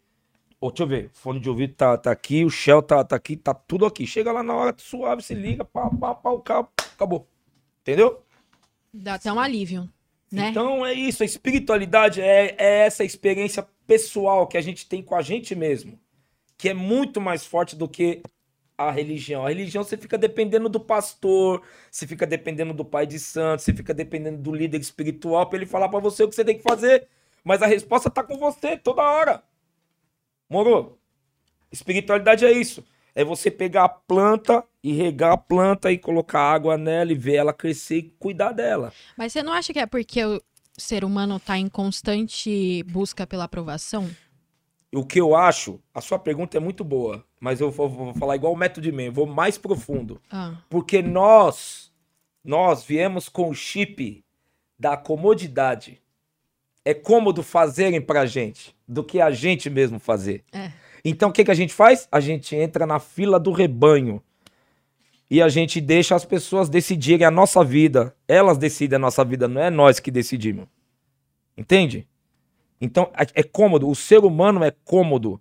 Por isso que somos facilmente manipulados. Por isso que tem governo, por isso que tem, entendeu? Várias facções, várias religiões em que as pessoas são comandadas. Quando você sai da fila do rebanho, você segue a sua vida sozinho. Você faz a sua vida. Você não espera o outro decidir por você, você decide. E você acha que a arte, ela é um movimento de rebanho ou contra o rebanho? As duas coisas. Tá vendo? Por isso que é legal trocar ideia. O, o podcast com gente inteligente é isso. Obrigada. Olha Entendeu? que honra. Não, esse daqui é. Ô, A é arte- jogado Ah, na cara. Ô, Fumacinha, corta esse aí que eu A vou arte, a arte é o caminho, a arte é o caminho da espiritualidade, mas ela muitas vezes ela esbarra, ela para no rebanho. Por quê? Porque as tem é, outras cabeças pensantes falam assim, ah, opa, vou manipular essa arte aqui. Por que, que todo mundo tá fazendo os trap tudo igual? Porque é cômodo fazer igual. Certo? Por que, que quem é o pica lá fora é o Kendrick Lamar? Porque ele é diferente, viado. Desculpa. As O músicas Tyler, do Kendrick é diferente. Por que, que o Tyler é? Porque ele é diferente, ele não quis fazer igual a todo mundo. Ele tá na cena até hoje. Ele é, ele é mais velho que os outros caras já. É. Só que ele faz o som dele do jeito dele. Ele entrou no lance do streaming, da produção, entrou, mas a arte dele é dele. Ele não tá fazendo o que todo mundo faz. Por isso que o Kendrick Lamar é o cara, o Tyler é o cara, o J. Cole são os caras, porque é os caras, tá ligado? Por isso que o Jay-Z é o cara até hoje. Com todos os defeitos dele, ele fez a arte dele original, mano. Mon- Montou a gravadora dele, montou a plataforma de streaming dele, o som dele é autêntico. Por que, que o Nas so- sobrevive até hoje? Porque é o inteligente, cara. Não vou fazer igual todos os caras estão fazendo. Vou fazer meu som aqui, ó. E o Mind até hoje tá vivo. Um dos melhores discos de rap de, to de todos os tempos. Então, a arte é o caminho para a espiritualidade, mas muitas vezes ela é- esbarra no controle, esbarra no, re- no rebanho. Sempre tem alguém ali ma- querendo manipular a sua arte, sendo que você poderia falar assim: não, vou fazer meu som, cara. A- a- o mercado, a indústria tá aí, tá aí, todo mundo falando a mesma coisa. Não vou falar a mesma coisa, vou fazer outra coisa. A mesma coisa. Eu poderia estar tocando igual vários DJs tocam. Eu sempre escolhi tocar do meu jeito. Não, vou tocar do meu jeito. Eu toco menos, toco. Ganho menos? Ganho. Mas eu tô aqui. Eu tô aqui. Estará durante... Até hoje. É, e está, é sobre legado também. O Coruja, quando veio aqui, falou muito disso, né, Nil? Uhum. De que, às vezes, a galera quer fazer uma carreira e quer fazer sucesso e quer ter o nome na boca de todo mundo. Só que depois de um tempo, já não existe mais. Agora, o legado, ele é eterno, né, mano? Então, aí você vai lá numa festa, o DJ vai lá numa festa, a festa lotada, ele toca as músicas do momento, as músicas padro, padronizadas, que todo mundo quer ouvir, aí todo mundo curte, papapá. Aí o outro DJ vai lá e fala assim: não, mano, vou fazer tudo diferente. Ele tá usando a arte, não tá? Aí as pessoas saem de lá assim, ó, em êxtase. Nossa, eu cheguei aqui com depressão, fui, fui embora leve. Entendeu? A arte tem esse caminho. É. Ela é o portal. Ela é uma ponte pra você. Tem uma ponte que tem dois caminhos. A arte, né? Uhum. Tem o caminho ali que você deixa as pessoas em transe e tem o caminho que as pessoas ficam todo mundo normal no, re- no, no rebanho. E eu vou fazer o quê? Nós somos assim. O ser humano é co- acomodado, preguiçoso, acomodado. Ele quer ter líder. Ele precisa de líder. A história já conta isso. Olha o que, que o Hitler fez com um monte de gente. Olha o que, que o Bozo faz com um monte de gente. É. Olha o tanto de gente que tá também. é, como é que eu vou dizer? Esperando que o Lula salve o Brasil. Mas a pessoa não quer fazer a parte dela, não. Eu vou fazer a minha parte pra ser independente, pra não depender do governo, pra nada. A gente fica esperando fazer pela gente. Vocês não estão fazendo podcast aqui? Vocês? Vocês estão esperando o quê? O, o governo pagar? Alguém pat- patrocinar? Vocês estão estão fazendo. Esse é o caminho. Sim. A independência, a autonomia. Então, só para finalizar o assunto da arte. A arte é a ponte para a espiritualidade. Mas, n- na maioria das vezes, ela esbarra. Entendeu? No som comercial, no, no, no produto do, do, do, do mercado, esbarra na fama a qualquer preço, esbarra no dinheiro a qualquer preço. É, é isso. E no final das ideias, quando você chega ali próximo de ver a luz, você olha e vê que o bagulho não. Esse brilho só é muito pouco. Era na fechadura. Tem um brilho muito maior esperando se você É, continuar. você vê a luz, só que fala assim, ó, pra chegar lá na luz, você vai ter que subir esse morro, descer e subir de novo aquele, e descer e subir de novo. Aí você chega lá na luz. Aí tem outro caminho que fala assim, não, aqui é tudo reto, cara, tá fácil, ó. Você não precisa subir morro nenhum. Aí você vai, só que aí você vai até ali, você, você vê a luz lá de longe, continua vendo do mesmo jeito de longe, mas quando você vê a luz de perto, você fala, uau, é a mesma coisa uma praia, você tem que dar um puta rolê pra chegar em determinadas É, praias. As melhores praias. As melhores. Aí você chega, você fala, caralho, valeu a pena. Aham, Eu aham. descer, subir e quase cair no chão. Entendeu? É isso. É, mano. E o mais, o mais importante nessas ideias, só pra nós ter um resumo da hora, família, é o quê? Você que tá assistindo nós, eu tô ligado, tem muito moleque que faz o corre da música, muita menina que faz o corre da música, muita gente que tá na batida aí atrás da, da, da- da melhora, através do sonho. E o grande lance é esse, não foque em números, não foque em fama, não ficar pensando nessas paradas. O importante é o legado, é o que você vai deixar pra frente. Como vai ser? A, a- a fama é bom? O reconhecimento é bom? É bom. O dinheiro é bom? Claro que é bom. Não é bom? Claro que é bom. Mas como que você vai fazer pra ter reconhecimento e dinheiro com dignidade, sendo real? Subindo, descendo, subindo, descendo pra encontrar a luz, tá ligado? Quem descobrir, me, me liga aí, mano, e fala aí. Esse negócio é difícil. Com certeza. Eu queria, mano, eu tenho uma frase do dia. Ah, A gente não colocou no começo, a gente já colocou. Mas só que assim, vai, vai. eu quero falar agora pra mim não esquecer, que é uma frase muito boa. Posso esquecer a qualquer momento.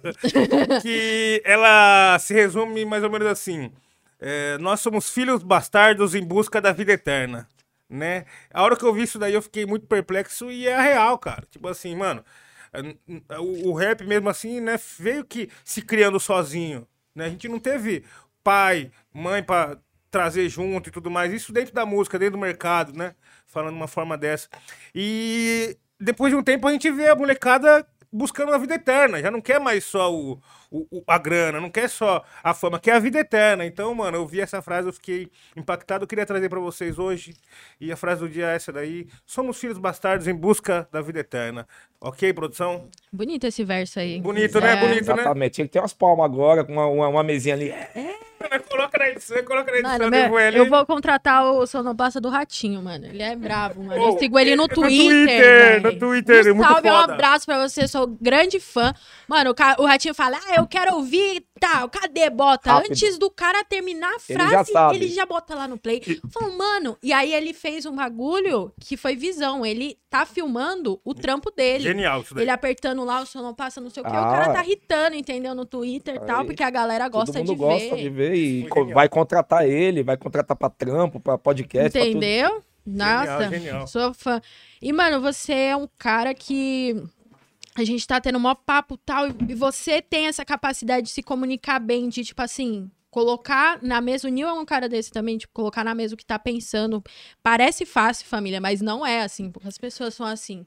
Mas. E, e você se- sempre foi um comunicador, além de DJ é, e de todas as outras coisas que você faz. Você sempre foi um bom comunicador, assim. Quando que você teve esse estalo, tá ligado? De tipo, pô, que nem você foi apresentador do MTV Raps, fez várias paradas, dá, é, várias entrevistas interessantes, tá ligado? Quando que deu esse estalo? Olha, eu vim, eu venho de uma geração de DJs que se comunicava com as pessoas. É, eu, vi, eu vi os DJs no baile falando com as pessoas. Grandmaster Duda, o DJ, é, o Doc, entendeu? Até o próprio Grandmaster Ney, o finado Cláudio Costa, esses caras falavam com as pessoas no baile.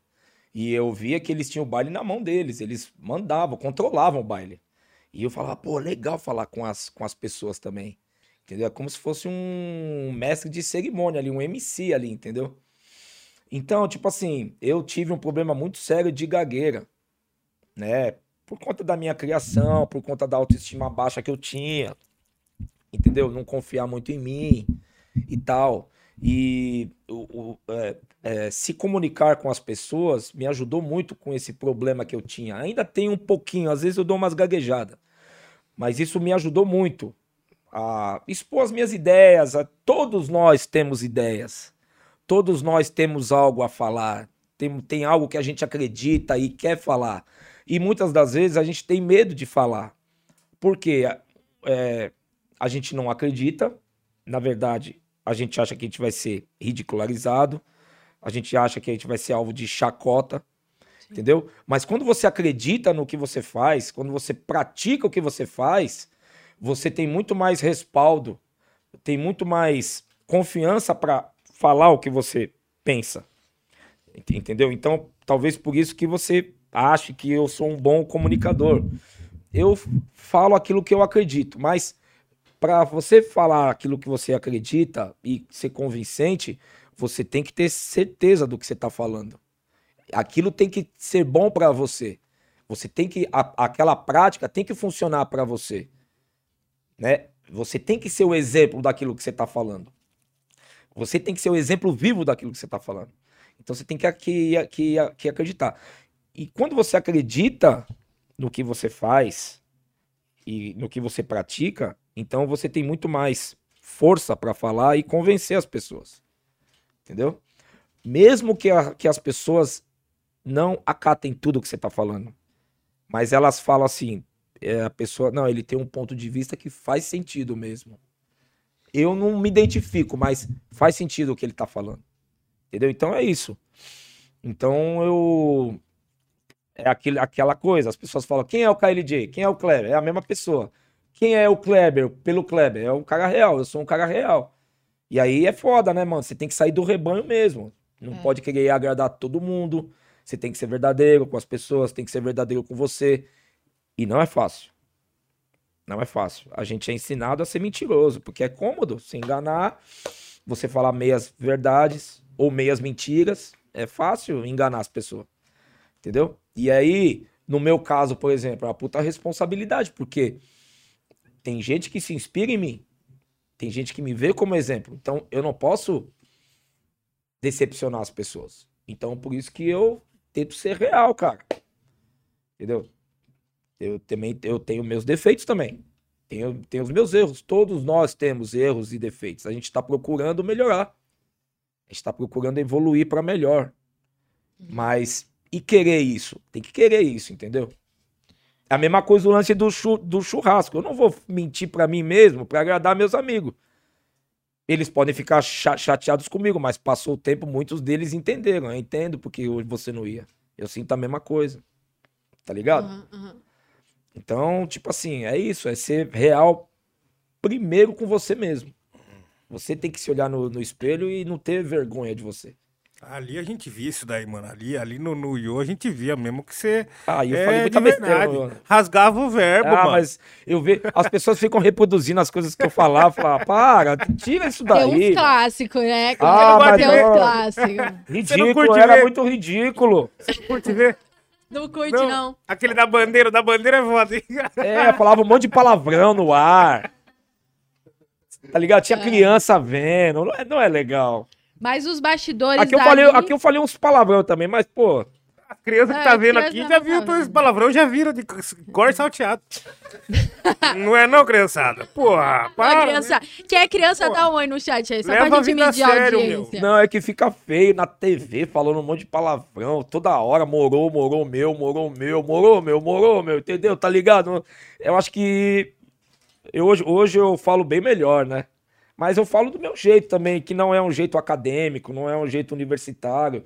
É o jeito que eu me encontrei pra se comunicar, que eu acho que a comunicação tem que ser simples, sabe? Mas é, esse, é isso É. que desperta o interesse. É. Se alguém chega na hierarquia do conhecimento, você não consegue se identificar. Então você não para de ouvir. É, porque Tá soa arrogante às vezes, né? Exatamente. Você saber das coisas, ter lido, aí você muda o jeito de falar. Você só vai conseguir convencer as pessoas se você falar igual elas também, for a linguagem direta, pá, pá, pá. eu entendeu? achava. É, mó da hora, Foi, mano. era louco. E Pô, como que foi? pérolas. Como que foi esse- essa entrada aí, cara? Você recebeu um convite? Como que foi essa parada aí?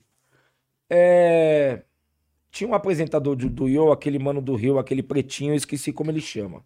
Depois ele saiu e entrou o Rodrigo Brandão no Yo. O Rodrigo Brandão passava várias info- informações, vários, é, várias ideias, vários clipes.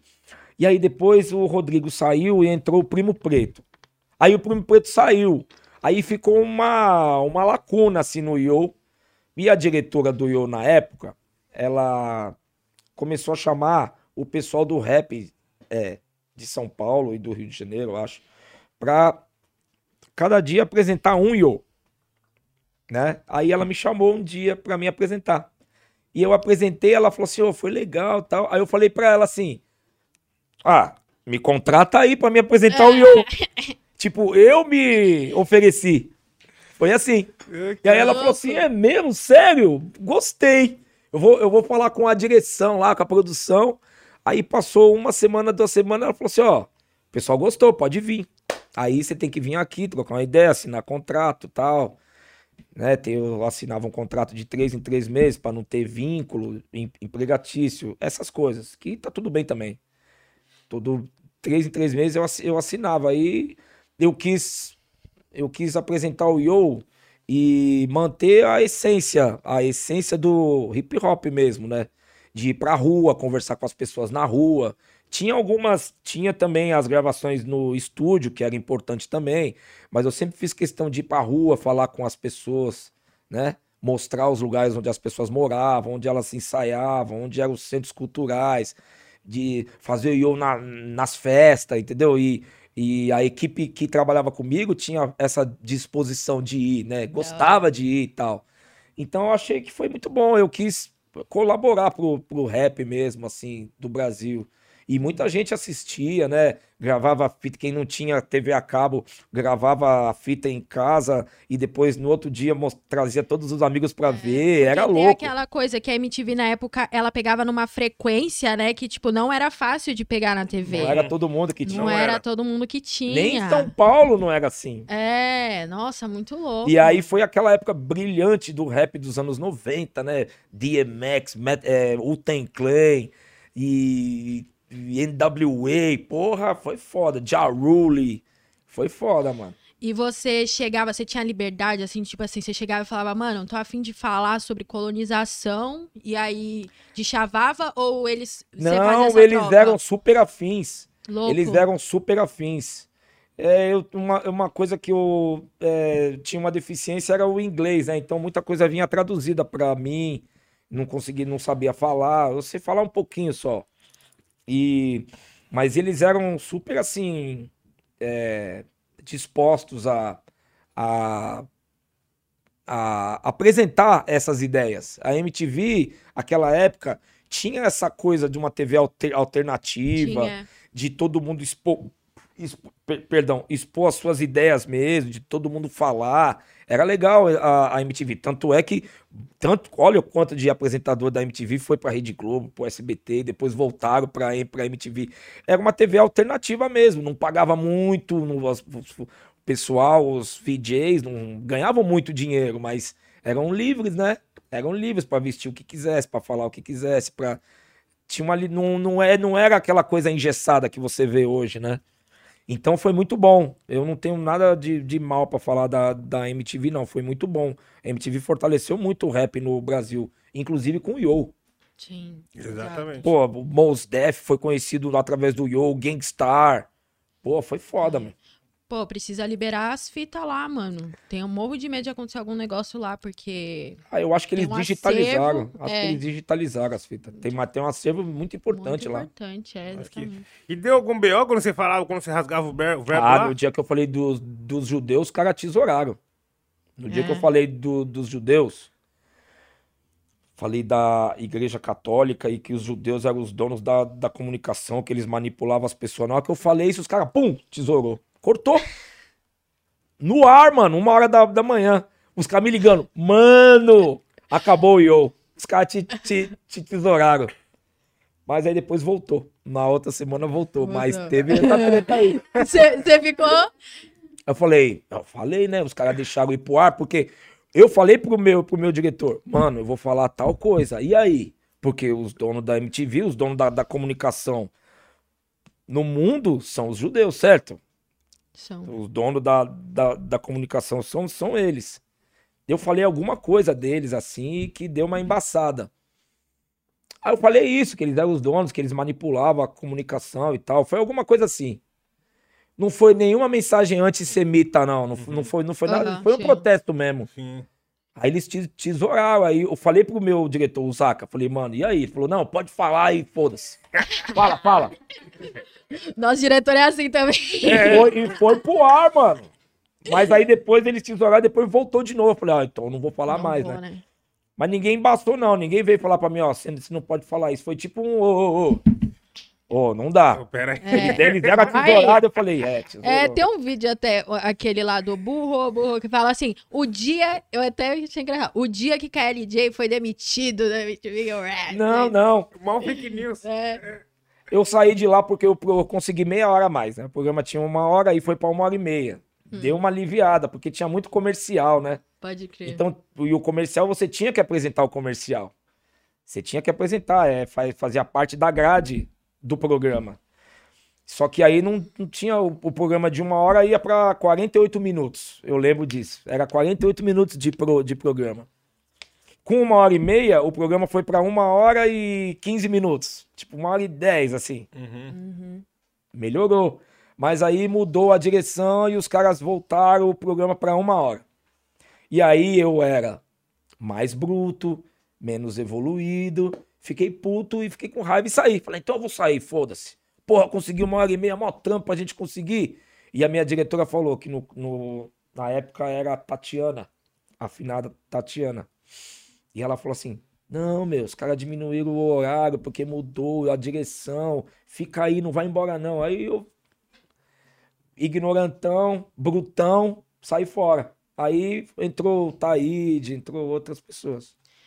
Pode crer, é verdade. Aí, família, quem lembra ou quem já assistiu, fala aí no chat o episódio preferido, que depois a gente vai ver. É, exatamente, exatamente. É. Tem, tem alguns cortes que rolam por aí ainda, algumas coisas tem que. Ah, eu, eu- eu- eu peço encarecidamente, não fica Não- divulgando esses vídeos, não. Divulga esse podcast Eu aqui. me sinto ridículo me, me, me vendo novinho falando aquelas ideias, um monte de palavrão, nossa. É, mano. Ó, tinha, um- tinha uma mensagem, né? Tinha uma mensagem. Lógico, cara. Tinha, e tem um dia, é, eu não lembro qual, mano, se pá, o dia da, da, da, da, da proclamação da República, que é o dia que o pessoal revive essa daí. Essa daí é revida É, bem sim, nesse dia. revive. É, cara. 500 anos de Brasil. Tem dois. É. É, Brasil porra nenhuma. Nós Puta somos escravos ainda, não sei o que, essas ideias, né? Esse e aquele que, no, que foi outro que é a entrevista dos Racionais dentro do carro, que o Brau fala. Ah, esse também volta é, de tempos em tempos. Nossa, seis em seis meses tá lá, mano, os caras. Aquela mensagem é boa, é da hora. A mensagem era boa, a gente chega novo, né? Hoje é outras ideias, né? Pensa de outro jeito. Fala melhor, né? A gente fala melhor, pá. Pode crer. Fala gíria na hora certa. Vai, vai indo aí, né? Não, pois é, mano. Eu acho foda esse. eh, A, a gente conseguir ainda ter esses materiais, porque, né, mano? Acabou, saiu do ar, né? Na TV nós não vai ver. É, infelizmente. Olha, eu ouvi em algum lugar, porque eu sigo a MTV no Instagram. Eu ouvi de, de eu não sei, mano, acho que foi num, eu sigo o perfil lá de- dos caras lá de fora também. Eu acho que foi no Hip Hop Old School, Hip Hop Love Old School. É um perfil fudido de rap também e tem um que chama Rap é, Boom Boom Bap Nation, que é bom pra caralho também. E eu acho que foi num desses perfis que eles falaram que o Yo vai voltar, a MTV vai voltar com o Yo com outro Pô, apresentador. Muito foda. Lá É, fora, lá fora. Legal, lá nossa, demais. Porque, mano, quando passava isso, eu tinha uns dois, três anos, mano. Então, meu pai, meu pai tá assistindo, salve, pai. Ele adorava, aí ficava rodando MTV o dia inteiro na minha casa. Até as- os VHS que tem deu pequenininha, tá atrás você lá, tá Sim. atrás os clipes, tá ligado? Sim. Então eu tenho a memória auditiva, assim, da MTV, tá ligado? Quando eu lembro. Aí já era, quando eu era maiorzinha, era Cicarelli, era. Depois Marimun, Titi Miller, tipo, mudou muito. Então, quando a gente revisita, eu falo, a gente brinca, né, que eu sou jornalista. Na minha geração, todo mundo cresceu querendo ser VJ da MTV, mano. Sim. Tipo, o meu sonho e de todo mundo da minha geração foi querer ser VJ da MTV. Só que quando a gente ia pro bagulho da idade, aí a MTV acabou. Aí o que você vê hoje? Vários quadros no YouTube, vários programas, várias paradas dentro da comunicação que tem como grande referência a MTV. Uhum. Pô, esse bagulho é foda, né? Tipo, você sempre quis trampar lá, e aí na hora que você Sempre. Foi Pô, entrar, já não era sonho, mais. a- a- É. A MTV sempre teve essa liberdade, né, com os Isso. apresentadores, essa coisa mais rebelde, né, de entrevistar o artista mesmo ali, sem corte, dos VJs eh, derem- darem as suas opiniões ao vivo, de cobrir vários eventos. Era do caralho o M- MTV. O Racionais foi, fez vários programas com a, com a MTV. Muito louco. Foi muito bom. A MTV eu tiro o chapéu, mano.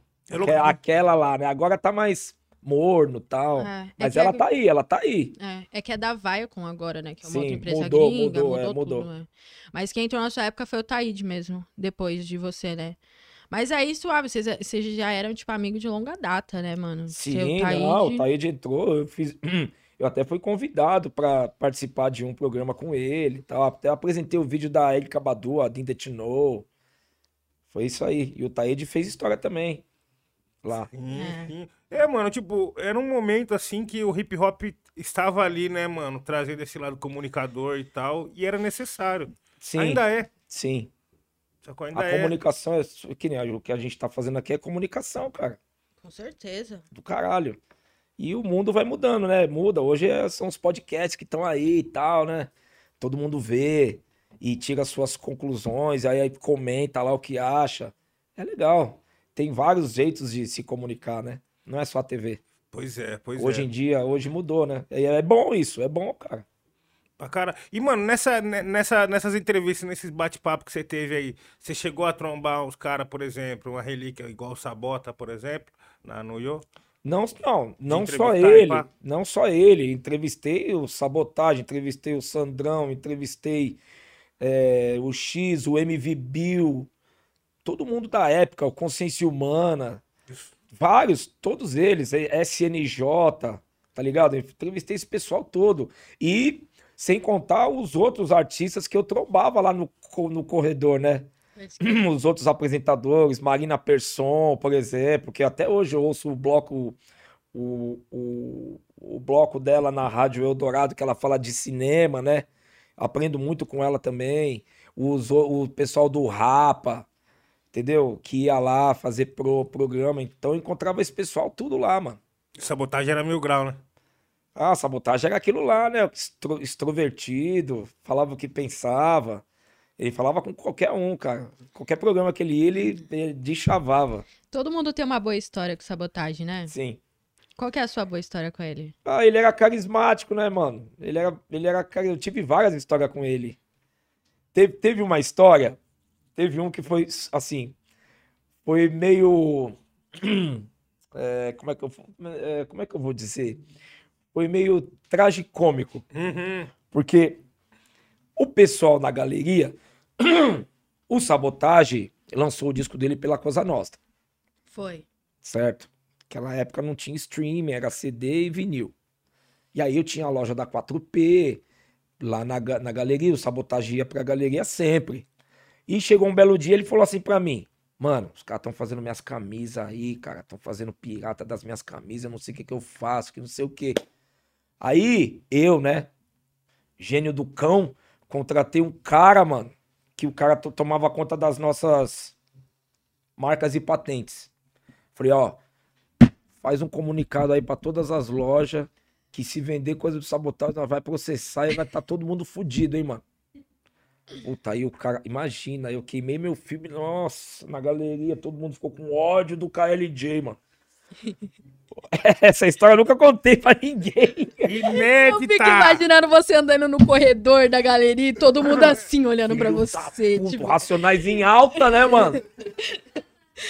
Racionais você em alta. fez igual o Walt ninguém mexe. Disney, mano. É. Tipo, E aí ele deu um comunicado pra todo mundo, tira todos os produtos do sabotagem que ele não autorizou ninguém, quem fizer vai se fuder. Aí ele chegou pra mim um belo dia e falou assim: "Ô, a mina lá da loja, não sei o que, fulana de tal, tá lá vendendo". Eu falei: "Vamos lá falar, falar com ela". Então, aí eu cheguei lá e falei assim: "Ô meu, você não recebeu o comunicado aí? Eu e o sabotagem do meu lado. Você não recebeu o comunicado pra não fazer roupa? Você tá vendendo a, a- a roupa do cara?" Ela falou assim: Pô, mas ele que me autorizou a vender!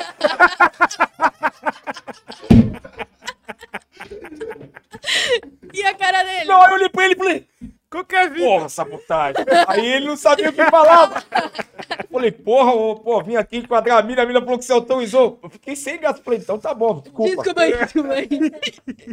Aí só ficou ela na Não, galeria eu não conseguia nem passar do lado da loja mais. Não conseguia nem passar em frente da loja da mina, eu morria de vergonha. Caralho, que boqueta aí, mano. Nossa, aí, velho. Essas Pô. coisas, essas palhaçadas. Bicho era besta, velho. Bicho era, bicho era engraçado. Ô, eu que brisa nesse comunicado, os caras imprimiu o comunicado. Manda avisar. Boletim, É, né? mano.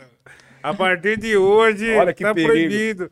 Mano, É, louco, hein, louco, louco. Mas a louco. gente era os donos, cara. A gente era o dono da gravadora. A gente te lançou o cara, né? É, Lançou o cara pela, pela nossa gravadora. Você tem esse direito também de falar, ô, não, não pode fazer. Vocês estão Lógico. vocês estão pirateando, tem que ter um, um acordo. Aí eu achei muito estranho ele falar pra mim lá embaixo enquadrar a mina, sendo que ele auto- autorizou. Mas nós era tudo moleque, nós tinha 25 anos, 24 anos. Não tinha essa noção de mercado, tá ligado? De direito autoral, direito, de dinheiro. Não tinha muito isso. Era, era mais no, no romantismo mesmo, na emoção que a gente fazia as coisas. É Aí verdade. tem essa gafe aí, tá ligado? Ai, da hora. Olhei pra ele assim e falei. Ela, não, a mina estranhou. Porra, mas ele autorizou. Falei, puta. Desmontou todo, né? Desmontou todo. Acabou. Você chega lá, um, um leão, você vira um gatinho, né, mano? Essa hora eu queria ser uma mosca pra ver a cara dele. mano. A minha cara, Cara, depois, ah, caralho, mano. que não Me gosta de colocou estar errado, mano. Nossa, Pô, sim, Não, mano. esse esse é foda. Aí, família, em primeira mão, mano. Eu disse que hoje era um bom dia para estar vivo, mano. Já vai ficando com nós. Não esquece de se inscrever, né? E compartilhar também, que é sempre bom. É, sempre mano, bom, mó pô. papo da hora. Porra. Eu compartilhei com meus três grupos de família. Aí tá todo mundo aí assistindo da família da Júlia, entendeu? Ô, salve, salve, Não, pessoal da família Compartilha da aí pra sua família também, entendeu? Porra. Sempre muito bom. Mas é muito legal, véi, essa história e também o quanto que que nessa essa época também eu sinto que foi o começo de do, do- da galera, da nossa galera olhar pra moda também, tá ligado? Tipo assim, o modo como vocês se vestiam e, e essa esse bagulho da influência que hoje a galera acha que é nova, mas assim, desde, sei lá, quando lançou a música do Sou Função, todo mundo, pô, como que o Função se veste? Vocês ali em cima do palco, o Sabotagem que lançou e que ele é, tipo, foda e todo mundo querendo ter a camisa, tá ligado? Os próprios, própria galera do Breaking também. Sim. Todo mundo, tipo, tem essa parada também do Breaking que é, tipo, as, as roupas que ajudam você. Você dança aí, né? Só dança em cima. Só em cima. E é esse bagulho, né? Tipo, que ajuda, o, a roupa ajuda Na movimentação. na movimentação. E aí, a roupa que vocês usavam. Como que é? Assim, ó. Ah, não sei o Mano, ah, muito louco. É. Ajuda, e aí quando você vê, mano, é tipo assim, todo mundo tá se vestindo dessa forma porque achou isso muito foda e não necessariamente dança. Tá ligado? É moda, né? Estilo. É. Quando que você começou a, a ver isso? Teve esse estado de tipo, mano, todo mundo tá se influenciando por mim, pelos meus amigos, pelas pessoas que eu tô Não, quando, andando. quando eu fui pra Nova York, a primeira vez que eu fui pra Nova York com Racionais, que eu vi os caras com roupa larga, eu falei, uau, é desse jeito que eu vou me vestir. Aham. Pretendo me vestir assim pro resto da vida. Até hoje. Tipo, eu não uso mais aquelas calças super largas, mas eu gosto de roupa larga, camisa grande. Entendeu? Eu uso mais, ultimamente eu tô usando, voltei a usar camisa GG de novo, gran- grandona. Você fica livre, né? Confortável. É, né? com- é confortável, não é nada apertado. Eu não gosto de nada me sufocando assim, sabe? Então, tipo, até hoje eu uso assim. Eu não consigo andar do jeito que a juventude anda, assim, com as roupas mais curtas, mais apertadas, assim. Eu não me identifico, não, não critico também porque é o momento deles, é o tempo deles, né? A moda deles, mas eu gosto de andar assim. Entendeu? Então, quando eu fui pra Nova York e vi os caras and- andando assim, eu chapei. Falei, uau, louco. É muito estiloso, né? É bonito de ver. É. É, tem um jeito de rua, assim, é, sofisticado, assim, é bonito. E é personalidade também, né? É, tem, tem a personalidade, É. é isso aí. Eu vi uma história um dia que o Taíde contou num podcast, desculpa, eu não sei qual podcast que foi, que ele tava falando do breaking, que ele que, vo- que ele emprestou uma roupa pra você, tá ligado? Sim. Dessa história pra você dançar no lugar dele. Como é que foi isso? Isso foi real mesmo? Foi, foi real, o Taíde não podia ir, não sei se ele ficou doente, se ele tinha um, um compromisso. E aí ele falou, ó, põe essa roupa aqui, dança, vai lá e faz os seus passes que já era. Só como que aí, Taíde. Você foi como Taíde. como substituto dele. Entendi. E aí a gente foi desclassificado, né? Fiquei com uma vergonha. Falei, pô, foi desclassificado por causa de mim. Mas eu acho que ele de- desclassificaram porque ele não foi. Aham. Porque faltou um, os caras falaram Ah, faltou um, entendi. então vamos. Pode crer. Eu achei que você tinha ido meio que no lugar dele, pegou a roupa dele lá e fez o bagulho. Não, eu me vesti que nem ele, que nem eles, né? Uhum. Mas eu fui, no- fui substituir ele. Foi isso. Pode crer. Muito louco. As histórias. as- Eita, essa daí Programa. Barros Doido. de Alencar. Doido, hein? isso aí, cara. aí. Vocês eram da mesma, vila ou não? Não, tá aí de era Zona Sul, eu era Zona Norte. Ah, pode crer, pode crer. É, porque eu É igual o geralmente... Brau e o, e o Ice Blues. Zona Sul, eu, Ed Rock, Zona Norte. Os dois é da Sul e vocês da Norte, pode ir pá. É. Não, recentemente estava com o Blue e o Brau lá na Sul, lá também, colamos na Goma do Devasto lá. Aí foi uma resenha, foi da hora pra caralho, os caras contando as histórias, eu fiquei pensando na fita. Aí, não sei, caiu nas ideias de, de, de cena de show e cena de, de estrada e pai pum. Aí fiquei pensando, falei, mano, tem um boato que, né, vai rolar o filme do Racionais e tudo mais, pai pum, né? Aí eu fiquei pensando, falei, mano, se tudo daí tiver no filme, fio, esquece. É, não daria um filme, daria vários Daria filmes. vários filmes. É. Série, Nacionais é série. série. Um de cada. É Um série, tipo cada. assim, série umas oito temporadas, né, mano? Porque é muita história. É muita coisa, você é louco. É, igual One Piece, é, que tem, o, tem um, um, Um um anime. anime. que tem muitos episódios. É muita coisa, é muita ainda, história. Tá saindo ainda. E, KLJ, a, a, o seu, o seu, sua paixão por, por, pelos tocadiscos foi estralada através de você ou veio de, de, de influências externas, assim? A paixão pela discotecagem, vamos dizer assim. Uhum. Eu comecei a ouvir FM, né? A paixão começou. Começou, tudo começou com a identificação que eu tive com a música funk norte-americana. Que ali ela foi, foi muito forte ali nos anos 80, né? Então eu comecei a ouvir o FM e existiam várias rádios que tocavam o funk norte-americano. Umas tocavam os mais comerciais, outros, outras tocavam os mais lado B, assim, os mais alter, alternativo. Então tinha a Antena 1, a Jovem Pan, a Manchete, a Excelsior. Todas essas rádios tocavam funk. E tinha os bailes também, né? Então, aí tinha os bailes. E aí eu pensei, eu comecei a ouvir a música, eu já me identifiquei com a música. E aí eu descobri que tinha os bailes. Os bailes eu não podia ir, porque eu era muito novo. Não tenho pro- problema de falar, minha mãe embaçava muito na minha pra mim ir. Eu era de menor, tinha 15 anos, 16, 14, 15 anos. Só que tinha 16. Perdão. Só que tinha as pessoas faziam muita festa em casa de família, né? É verdade. É, quem não podia ir no baile, pagar um, se vestir bem, pá, fazia festa em casa mesmo. E aí eu vi que no bairro tinha essas festas.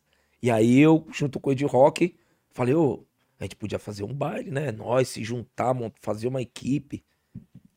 Né? A gente tinha o... A gente tinha comprado o disco do Curtis Blow. Um disco que ele tinha, tinha- ele, ele tava um tempo sem lançar. E ele lançou o disco e o DJ dele chamava Bill Black. DJ Bill Black. Aí a gente colocou o nome da equipe, eu e Ed Rock, de Bill Black. Equipe Bill Black, o nome do DJ do Curtis Blow. É, sim, sim. E aí a gente começou a fazer é, festa é, na casa dos amigos que a gente conhecia. Começou a ter contato, ô, a gente queria fazer uma festa. Ô, vai ter um aniversário de fulano, eles queriam chamar vocês. A gente começou a ficar meio conhecido no bairro. Entendeu? Eu tinha um 3 em 1, que é, uma- que é um equipamento que é toca disco, rádio AM, FM e toca fita. Três equipamentos em um só. Era muito famoso, muito popular na época, o 3 em 1. Então, tipo assim, a gente fazia o que a maioria dos caras faz, das equipes pequen- pequenas faziam. Cada um que tinha um aparelho, juntava ali, um levava o, o tape deck, o outro levava o 3 em 1, os outros levavam as caixas mais potentes, os outros levavam o, o amplificador, aí tinha sempre um cara que sabia ligar um no outro ali, pá. E como funcionava essas festas na- nas casas de família? É, as pessoas, as donas da casa, tiravam os móveis da sala e colocavam no quarto. A sala ficava vazia. Nossa. E as festa, a festa acontecia na sala. Aí tinha bolo, tinha bebida e Ô, tal. Muito louco. Só que os DJs ficavam onde? No quarto. Junto com os equipamentos. Pode crer. Você ficava tocando ali no quarto No e a quarto, galera na sala. Na sala. E não tinha um contato de visual assim? Não. Era bom que não pedia música. É. Alguém. al- a- sempre tinha um que batia lá. Ô, Ah. coloca tal, tal música aí pra nós ouvir. Que não sei o quê. Mas, tipo assim, as caixas ficavam na sala e os equipamentos no quarto. E os DJs também no quarto. DJ não Claro. tinha contato. E a gente ficava olhando pela fresta da fechadura pra ver se as pessoas estavam curtindo o som. Que doideira. Doide- É tipo uma rádio meio ao vivo, né? Você tá na sua cabine e a galera tá. Mas esse negócio de festa de família é muito louco, porque muitos bailes blacks também surgiram nisso. Tipo, o Chic Show, antes, que é tipo um dos principais, o Luizão, que é um dos fundadores lá, ele também fazia, antes do Chic Show ser Chic Show, era uma festa no quintal de família Ah, em sim. Tabuão, É da isso aí. Nossa? E aí era assim, a gente fazia. Chega o Nagão, por favor, um bolo. É, imagina. bolo, um Mano, precisa Exatamente. O pessoal levava bolo pra gente aqui, o bolo aqui. precisa voltar isso aí. Precisa Eu ia voltar. voltar, mano. Por favor, tem que Mano. voltar, cara. Vai não dar pro DJ ficar no quarto. Não, não, com não. Toca-disco, Não, mixer mó agora. Não, não tiração, é. mó tiração essa parte, mano. Isso é mó tiração. Era o que tinha. É, não. Era o que dava pra fazer na época. É, né? E a gente ficava super empolgado em fazer, né, cara? Mano, eu queria.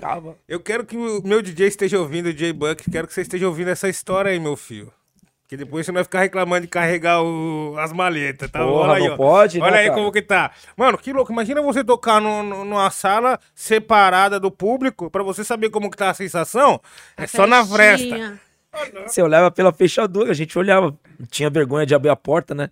Olhava assim, falava, ah, olha, eles estão curtindo, ó. Vamos colocar tal, tal música agora. Tudo na fita. Uhum. Fita cassete.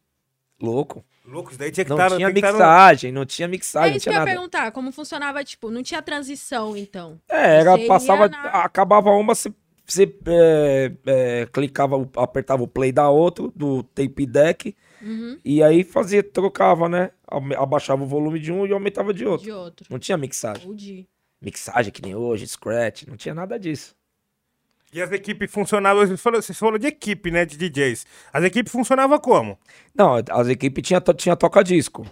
Mas eles não mixavam também. Eles faziam essa transição assim. O, muitos, muitos DJs tocavam de costa. O público aqui, eles ta- eles estavam ali de- de- é, com- é, no mesmo ambiente. Mas eles tocavam de costa. Tipo Os equipamento room. aqui. Equipamento aqui. Aqui e as pessoas lá. Vocês aqui e eu aqui, Aham. ó. Tipo Tocando de costa. Pode crer. Tá ligado? Então, é, era assim. E, mas eles tinham to toca-discos e poucas equipes tinham MK2. Quem tinha MK2 era os DJs de classe média alta, porque era muito difícil chegar o equipamento aqui, era muito caro, essas coisas. Não, boto fé. E como foi, então, pra você, tipo, conquistar o seu primeiro toca-discos? Como que você conquistou? Eu já sabia, porque a, a gente acaba se envolvendo, é, se informando, conversa com um, conversa com o outro, vê videoclipe. E aí o toca-disco MK2 era muito caro. Pra época, só tinha MK2. Você lembra o preço, assim? É que era outra moeda, né? Não, era dólar, é, era outra moeda, mas nos, nos tempos de hoje, vamos dizer assim, um toca-disco custava 10 mil reais. Um. Um lado. Um toca-disco. O par era 20 mil. O mixer mais 5. Um carro. Tá ligado? Tipo assim, era mais ou menos essa comparação. E aí eu pensei, eu não posso ter uma MK2. Então eu tenho, eu tenho que comprar um toca-disco que eu posso que eu posso praticar, o que me cabe. Sabe? Comprar o tênis que entra no seu pé. Uhum. E aí eu fui, eu fiquei sabendo que lá na Rua dos Andradas tinha uma loja, tinha várias lojas que vendia equi- equipamento usado. Tocar disco de madeirinha, que era gradiente, garhard. E aí vários DJs falavam assim: ah, tem a garhard que dá pra tocar. Você parafusa ela, ela fica mais dura. O prato era bem mole, assim, era tocar disco de correia. Não era tocar disco com direct drive, com imã. Entendeu? Era to- toca-disco com correia, correia quebrava, você tinha que fazer o corre para ir lá comprar correia. E o toca-disco dava para me comprar, que eu era office boy, ele custava hoje, o salário mínimo tá mil reais. Hoje, um toca-disco de madeirinha usado custava 400 reais. Bem mais em conta. É, era o que dava para mim. Aí eu comprei um, aí depois eu comprei o outro, e aí o meu pai, meu finado pai, é, me emprestou um dinheiro junto com a mãe do DJ Will. A mãe do DJ Will, a gente namorava na época e tal. Ela também me emprestou um dinheiro e eu consegui comprar o mixer. Aí eu juntei com o meu dinheiro também, mas tudo isso não foi nada assim Foi na paciência. rápido, foi com o passar do tempo, é. Só o amor constrói. É, cara, você tem que gostar, né, cara? E aí eu falei, eu preciso ter isso na minha casa pra mim praticar. Eu quero aprender a mixar. Quero aprender a fazer scratch, eu quero aprender, preciso aprender. E foi isso. É. Aí eu comprei as madeirinhas e fiquei bastante tempo com elas, já com racionais, já. Aí veio racionais, a gente não, le... não dava pra levar as madeirinhas pro show porque elas eram muito frágeis, assim. A gente tocava com os tocadiscos que tinha. E que não era MK2 também. Era tocadisco CCE, tocadisco ruim de mixar, de fazer scratch. A gente passou por vários bocados, então. Pois é, você tá num show. Aí a- o, o palco balançando.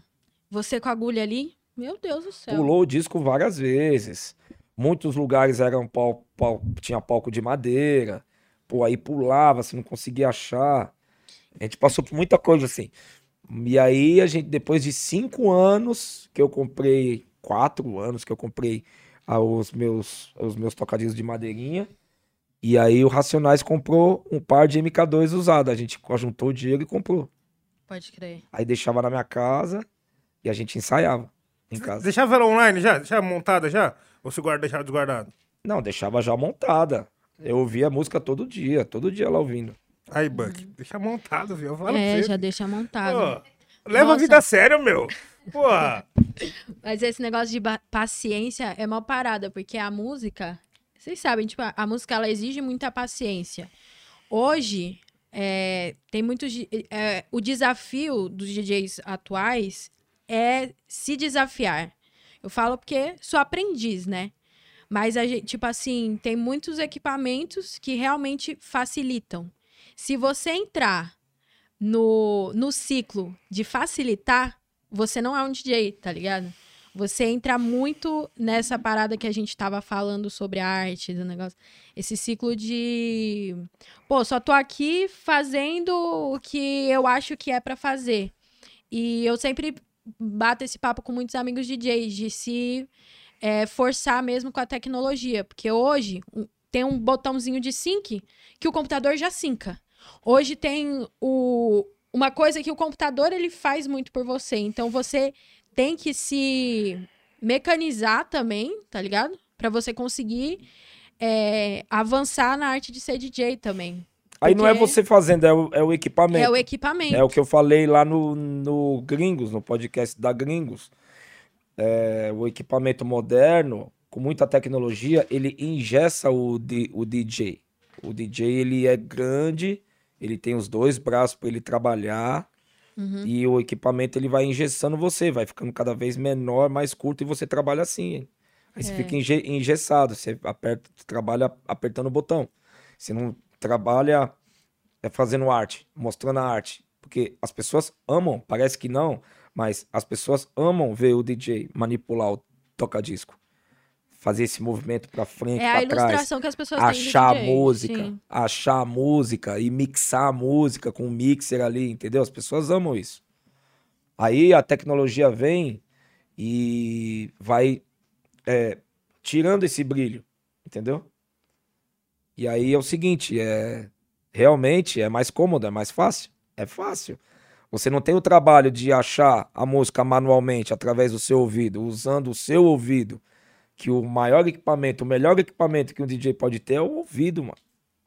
Mas você sabe, qualquer hora, isso daí vai ser um golpe contra você. Porque se você toca, por exemplo, Claro, na CDJ, numa claro. festa, Daqui a ela quebra ou o, sync já não tá. Você tem que fazer o Então, daqui a pouco não vai ter mais DJ, como já em vários lugares. As pessoas levam um set que um DJ fez, colocam no equipamento, o equipamento toca, Sério a festa mesmo? rola. Várias festas são assim, Pode crer. Vulgo DJ Pendrive.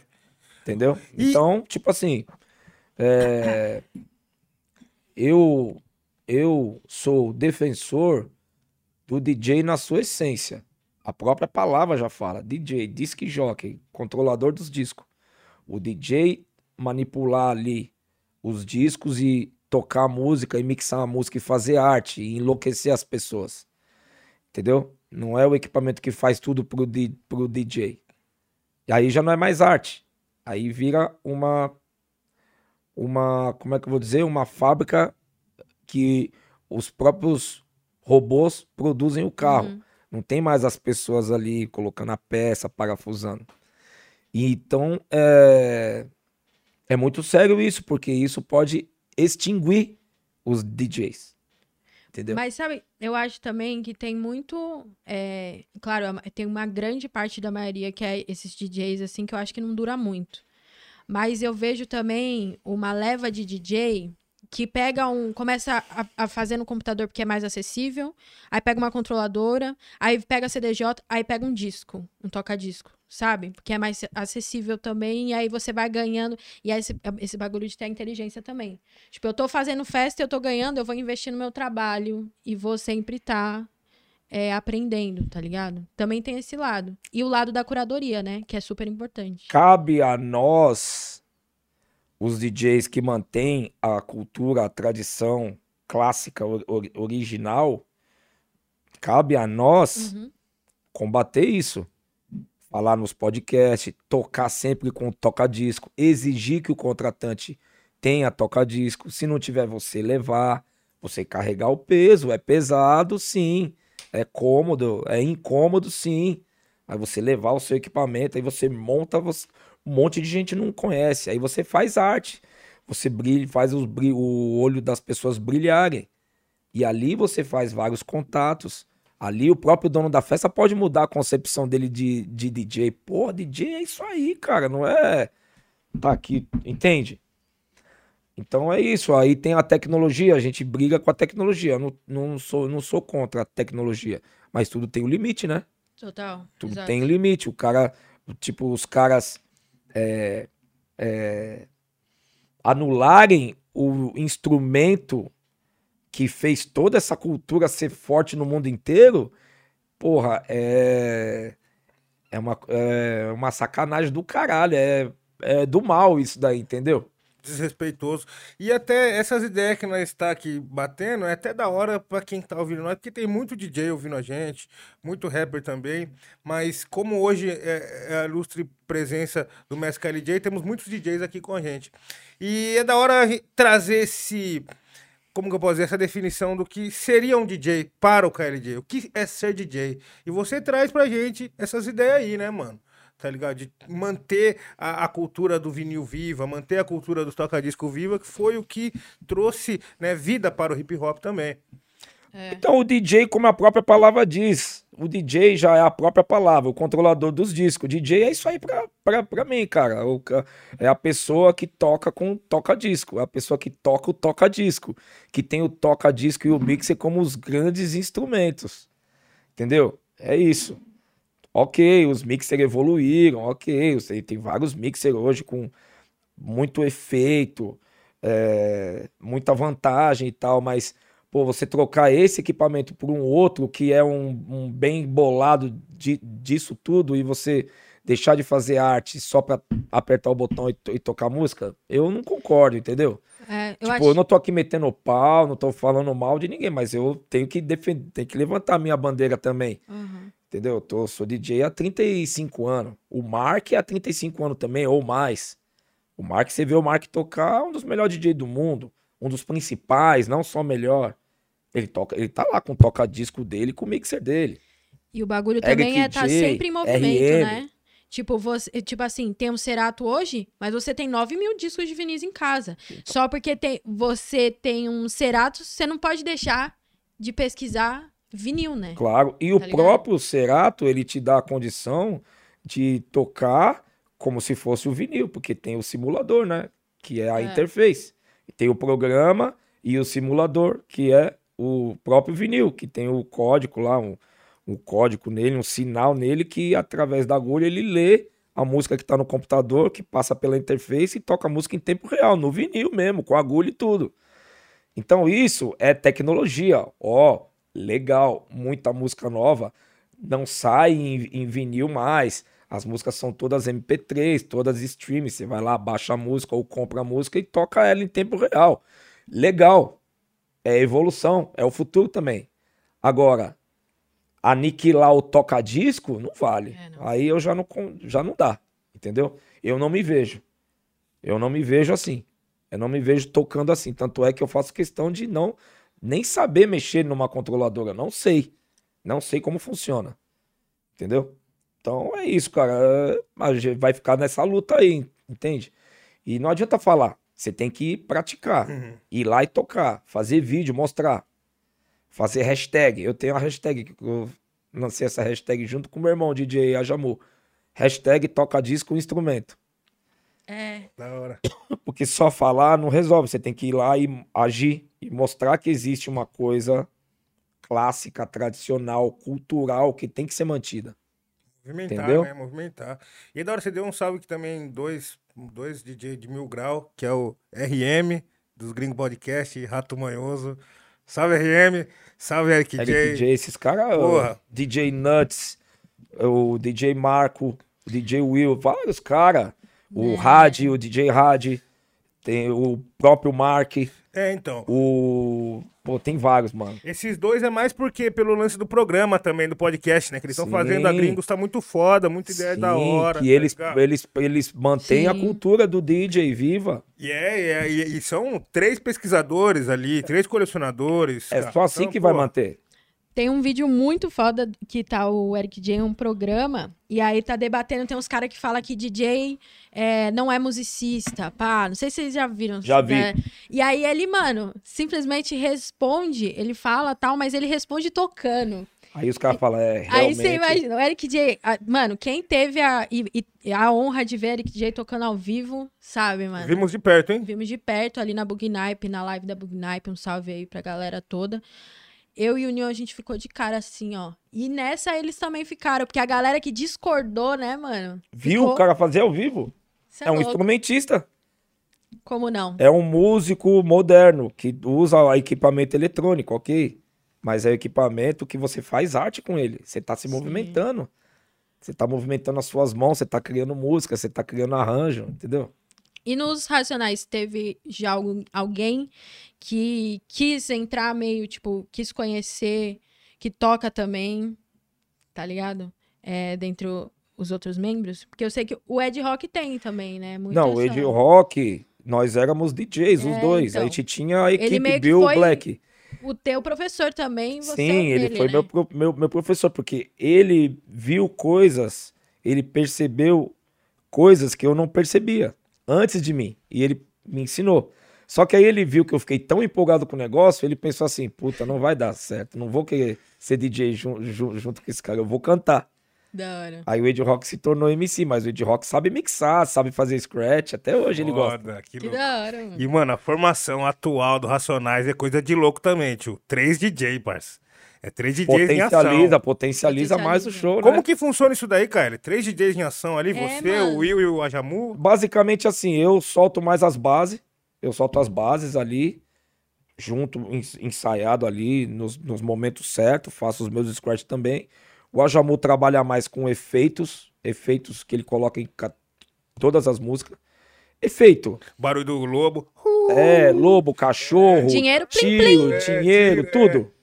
E o Will fica na contenção também com, com, com soltando outros efeitos com O o toca-disco.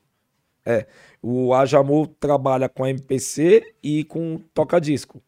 E o Will trabalha com toca-disco e eu trabalho com um par de toca-disco e o mixer. Aí eu também solto efeito e eu também faço scratch e solto as bases. Aí fica mais completo, né? Fica mais poderoso, mais robusto o show. Muito. A live que que teve recentemente Sim, deu muito pra ver isso, assim. sim. E é uma orquestra, vocês são uma orquestra. É, exato. Porque é, é muito, parece, mano, seleção de 70 jogando, tá ligado? Tipo, fala um verso, aí já solta o, o efeito, aí tudo, tudo Cada é, um sua. completo, né? Porque também são muitos anos, né? Nisso e muitos ensaios. É, eu, eu costumo falar que o show já é o ensaio, né? Mas tem lugares que a gente vai fazer show que tem que ensaiar antes. Na verdade, é legal ensaiar sempre. Você fica mais ali é, em, sin- em sintonia com os caras, né? Você fica mais. é, como fala quando o time joga Entrosado. entrosado. Você tem um entrosamento melhor quando ensaia. Então é, é sempre bom en- ensaiar. E às vezes a gente não ensaia muita coisa, ensaia a entrada do show, por exemplo, ou um certo momento.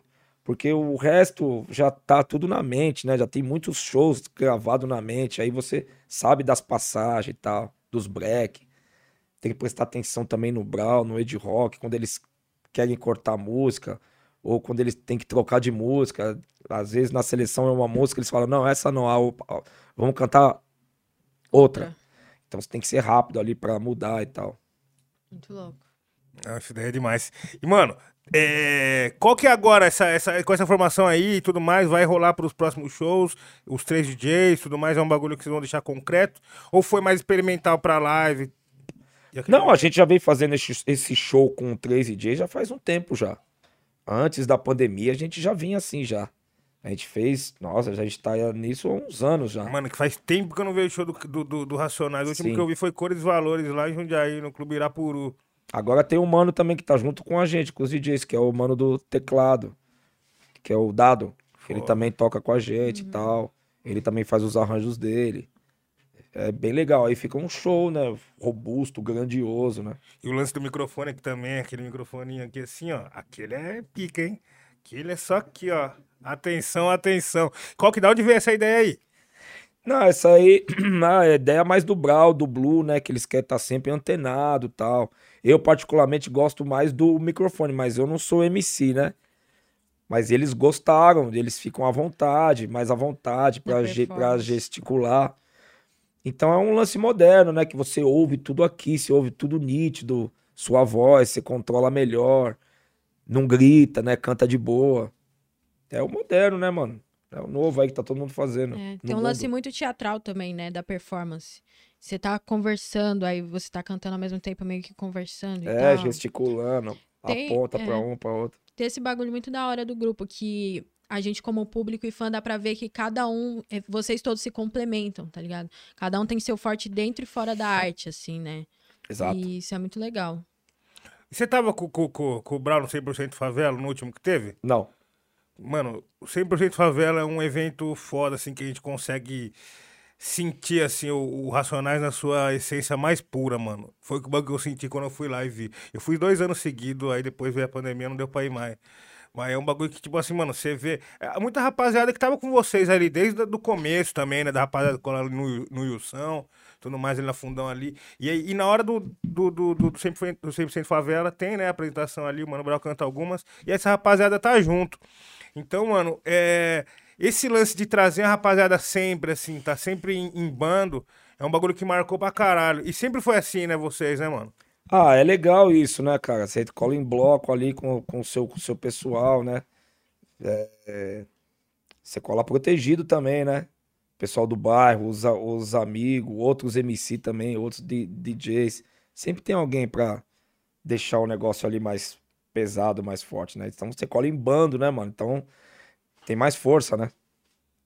É realmente, é realmente a voz do povo, né? Faz sua mais perfeita forma ali, né, É. mano? É isso. E você, mestra, o que, que você tá achando do papo de hoje? Nossa, muito louco, mano. A água E- até secou, né? é- tá, nossa, tá é, mas tem que beber, gente, ó. Vocês têm que beber, são 0,7, esqueci, eu acho que é 0,7, alguma coisa a cada, pelo peso, pesquisa aí. Então, não são 2 litros de água. Quantos que é? É 0,7, né? Pai tá pesando 96. Você tem que fazer 96 vezes 0,7. Essa é a quantidade de litros de água que você tem que beber ao dia, não é 2 litros. Cada um tem o seu corpo. Mas essa Então, conta eu, aí por não- exemplo, tenho que beber é, 2,9. Aí eu bebo 3. Esse aqui é a minha. Só mais essa e mais uma garrafinha pra eu ficar bem, Mas entendeu? se Faz o seu o- cálculo e o cálculo do, do IMC aí, que é importante. Caralho, 07 IMC, eu nunca vi essa palavra, É mano. IMC, Você é né? louco? Mas, Braba. mas eu tô, tô curtindo porque é uma parada que a gente até conversou antes aqui, que é o hoje também, muito hoje. Porque a gente reverencia, falou muito assim, do- de racionais e toda a tua vivência assim no passado e tal. Mas é muito importante também a gente entender como que as coisas funcionam no hoje, porque vocês. é, e, e é um bagulho que é difícil demais se manter. E vocês se mantêm como o maior grupo de rap influente e sempre se renovando. Que tem essa parada também que, se, que inspira, de tipo assim, pô, nós tá aqui, a gente vai manter aqui. Não. Agora, por exemplo, nos shows, tem uma, uma galera já, tem um palhaço, um que é meio um bobo da corte, que já vai ali brincando, vocês sempre inovam nos shows. As coisas hoje, elas continuam acontecendo também, né? É, e como que funciona essa troca da renovação no grupo? É, sei lá, al- algum integrante que pega mais essa visão? Quais são as funções, assim? Quem tem esse lado mais artístico é o Brau, né? Pode crer. Ele sempre teve esse lado de sempre inovar, sempre mudar e tal. O lado mais artístico fica mais com ele, assim. O Blue agora também tá, tá agregando várias ideias também, porque vai ter outras coisas no show, de telão, de conteúdo, pá, tudo linkado com as músicas. da hora. E sempre dá pra. A arte dá, sempre dá pra você ir melhorando, né? O Blue tem muito de educação financeira também, né? Ele passa essas visões pra vocês. É, o lance de educação financeira é muito individual, né? Eu tenho a minha visão, ele tem a Aham. dele, o Brau tem a dele, eu tenho uma, uma visão Pode minha. crer. particular de educação financeira, que dá certo. Pode crer. Então, E qual que é, a- você vê, tipo, a função do, do Ed Rock também no... de rock é mais cantor, né? Mais cantor ali, pá. E é, caneta também. Pode E crer. ele também dá as opiniões dele também. E você? Ah, eu sou o operador da nave, né? Eu Pode toco. crer. Operador da nave é um bom, é um bom nome, É, velho. um bom nome. Sou o piloto, né? Os caras falam, é assim, aí eu vou lá e executo. Entendeu? Pode crer. Você tem que estar de olho em tudo a todo momento, né? Não, mano? pra mim é foda. Não pode moscar. Ter- Entrou no show é igual aqui. já deixa o celular no modo avião e atenção total, né? E mesmo assim tem algumas, alguns errinhos, porque acontece um milhão de coisas no show, né? Acontece muita coisa. Às vezes o seu retorno não funciona, às vezes as vozes dos caras não estão no, no retorno, você tem que falar com os técnicos. Enquanto o show rolando, fala, ah, a voz aqui do Brown, não tô ouvindo nada. Entendeu? Aí você fala com um, fala, fala com o outro. Aí você fala com o outro DJ que tá do lado do outro, o Robson, ó, agora, ó, presta atenção, eu, eu primeiro, depois, depois você. Então, às vezes os caras querem cortar a música, Isso o Ah, público não pede- vê, né? pede pra aumentar o pitch. É tudo. Acontece um milhão de coisas. É tudo muito. assim, Intenso. dinâmico, intenso. É. Muito louco, muito louco. Não é fácil, não. Ô, Fumacinha, posso ler um superchat aí pra movimentar também o. Tô, tô preocupado com o meu carro, viu? Tô preocupado. Falei pros caras do estacionamento que ia ficar até as nove. Mas será que eles seguram até as 10 lá? Eles vão fechar lá? Eles Nove? fecham às 9, né? Acho que vou fechar às 10, não sei. Então, vamos, vamos mandar a nossa produção lá conferir? Vai lá, vai. Onde que é? Alguém no consegue primeiro conferir ali? estacionamento aqui, ó. Vê lá, vê Atravessou lá. a rua. Depois da, da esquina tem estacionamento. O primeiro, não se- o segundo. Beleza. Fala pra ele Vamos se- lá ver. se- Qualquer segurar coisa lá. a gente, a gente libera aí pra, pra tirar aqui. É, eu não tem falo pra zona eles azul, é tirar o suave. carro, é, colocar ali na, na rua ali, enfim. Boa, boa. Não, só fala no. Do, a chave tá lá? Não, tá aqui comigo. A BM Vê verde. no, no estacionamento. A se BM ele verde, tá vê, se ele, vê se dá pra segurar até umas 10, 10 e meia lá. Isso, isso. O homem, É, o homem tá aí, 10, o homem tá aí. O homem tá aí, fi, esquece. Bora ler então o superchat enquanto a- nossa sensacional Aninha tá vendo a questão do estacionamento. Ô moço do estacionamento, se eu estiver assistindo a gente, segura aí, por favor. Fechou? E vamos que vamos. É, tocando aqui o J Possibility. Possibility. Salve, J. Salve, Rap falando. Primeiramente, parabéns pelo corre e ainda mais por trazer esse mestre que só ilumina por onde passa, que é o KLJ. Aqui para avisar que hoje lancei o pré-save do meu som chamado Obsessão, com produção do DJ B- B8. Siga J Possibility. É isso aí, ouve o som do Brabo. O DJ B8, DJ Bola 8? Será? É, o Caralho. KLJ, Aí, rapaziada, é vai fazer o pré-save lá do J Possibility. Qual é o nome do som? O nome do som é Obsessão. Obsessão. J, J é mil graus. Salve, É J. o B8 lá Obrigado, de, hein? São, de Santo André. Santo André. Santo André. E o J Possibility é parceiro nosso aí também. Da Ele já tocou com Flow MC, da, Da hora, o B8, o B8, gente boa também, J do Nave, da, da, da Esse aí, esse Nave. aí, esse Porra, é demais. muito obrigada por fortalecer e pelo salve. É muito bom fazer propaganda boa desse jeito. Exato, família. Vai lá fazer o pré-save, não perde, porque é inédito, viu? É isso aí. René Cardoso falou: Salve Kleber. Primeira vez aqui. Você não sabe como é ver uma pessoa com vitiligo como eu entre os maiores. Obrigado por isso. Aliás, poderia falar um pouco sobre o seu vitiligo? Abraço e muita luz. Ah, o vitiligo é uma falta de melanina. Resumindo, assim, bem resumindo, é uma falta de melanina. O corpo não começa a, a produzir mais melanina. Ela- É como se for, é o corpo atacando o próprio corpo. É com a doença autoimune, tá ligado? Que tem a ver com com com como que fala? Sen- Sentimental não. Tem a ver com emocional, mas às vezes tem a ver também com o seu fígado tam- também. E ainda não tem uma um diagnóstico exato. Mas, tipo assim, é, não dói, não coça, não nada. Você muda de cor, entendeu? Então eu costumo falar que eu sou, eu tenho duas cores, que é um privilégio ter duas cores. O corpo para de fazer os melans, melanócitos e aí atinge a melanina. Mas eu tô tomando um remédio que chama Cipó São João, que foi uma mulher indígena que falou pra, pra mim. Ela falou assim: ó, compra o Cipó São João que você vai melhorar. E tá melhorando, tá saindo várias, várias manchinhas da, da minha cor. Mas isso, se você tiver autoestima, se você aceitar, não é problema nenhum, ente- entendeu? As pessoas vêm falar pra mim e falar, ah, eu tenho duas cores, sou, sou privilegiado. As crianças que não entendem, que isso na sua mão? Aí eu falo pra elas, é que eu sou dos X-Men. Ah, Aí eles, elas olham pro pai e pra mãe e falam assim, cara dos X-Men tá aqui comigo. Louco. sensacional, sensacional. Então você tem que saber lidar, mano. Você aceita, pô, uma parte de gente aí tá no hospital com câncer, tá na cadeira de roda, não tem braço, tá tudo fudido, tá com esclerose, tudo zoado, mano. E tipo assim, eu tô bem, cara. Tipo, não tenho o que, o que reclamar, tem gente que tá muito pior que eu, então Nem, nem, nem vejo assim que tem gente que eu tô ruim. É, é uma fase da vida que veio e já era, tá tudo certo. Entendeu? Tem também, só que É. ela fica muito sensível ao sol. É, tem a É, tem sensibilidade que- ao sol. Se você for pra praia, por, por exemplo, lugar muito quente, você tem que usar um protetor solar. Senão a pele fica toda ver- vermelha e dói. é, fica sensível, não é que dói, fica sensível a pele, né? Mas fora isso, de boa, mano. Agora o Lucas Maxwell. Salve, mestrão, Nil, Júlia e Ian. Salve, Lucas. Salve conosco. O Ian tá dando salve também. O Kleber e o Axel foram minhas maiores inspirações pra parar de comer carne e esse mês completa três anos sem comer. Sou muito grato por você ter mudado minha vida e não só através do rap. Ó, que Parabéns, da hora, hein? parabéns. É minha missão, meu dever. Louco. Conosquinho é parceiro aí. Já não vou te chamar no churrasco então, filho. Não sabia dessa vida sua não, tio. Não sabia, tio. Isso, não chama não. E você Chama também não. não vai não, não vai Não não. vai não. Ó, deu certo lá, hein? O mano vai segurar pra nós ali. Ah, legal, legal, valeu. Obrigada, hein, parceiro. Valeu, Tamo produção, junto. produção.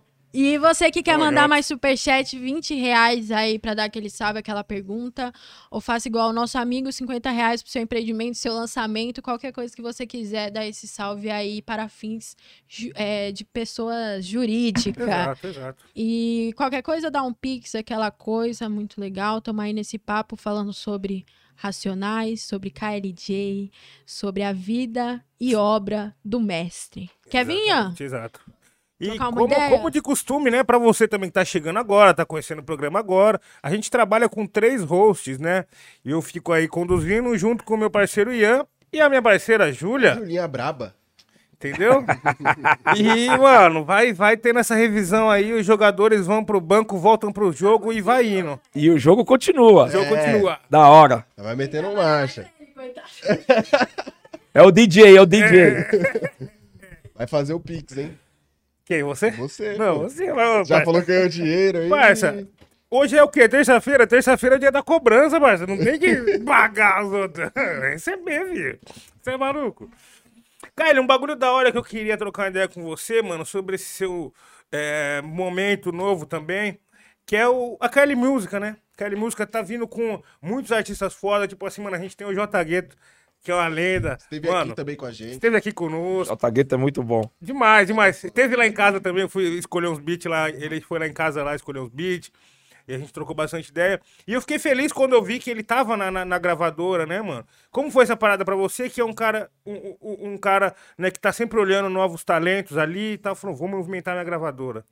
É, eu, eu o convidei, ele sabe que é uma gravadora alternativa, que a intenção, a grande intenção daquela música é projetar o artista, assim, colocar ele no game, colocar ele no jogo, entendeu? Não tem grande investimento, não tem compra de. de não tem im- impulsionamento é, de 50 mil, 100 mil reais, não tem isso, cara. É colocar no game e falar, ó. Faz, faz- se, se vira, mano, porque não é um som comercial, é um som mais alternativo, é rap mesmo, bom mesmo, rapão, entendeu? Eu chamei ele, ele, ele aceitou.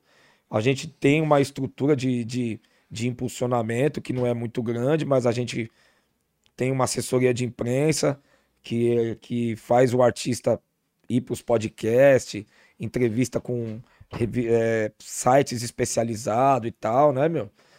E a gente coloca a música no- na- nas plataformas, divulga, entendeu? Tem também uma assessoria para videoclipe, mas é assim, é tudo muito no chão, né, cara? Muito no chão, muito alter- alternativo. Tipo, não dá pra ter um, um investimento muito pesado no artista, porque são vários artistas, né? Entendeu? Então ele aceitou, não tem contrato, entendeu? Se, o- se ele quiser fazer som com qualquer pessoa, ele pode fazer.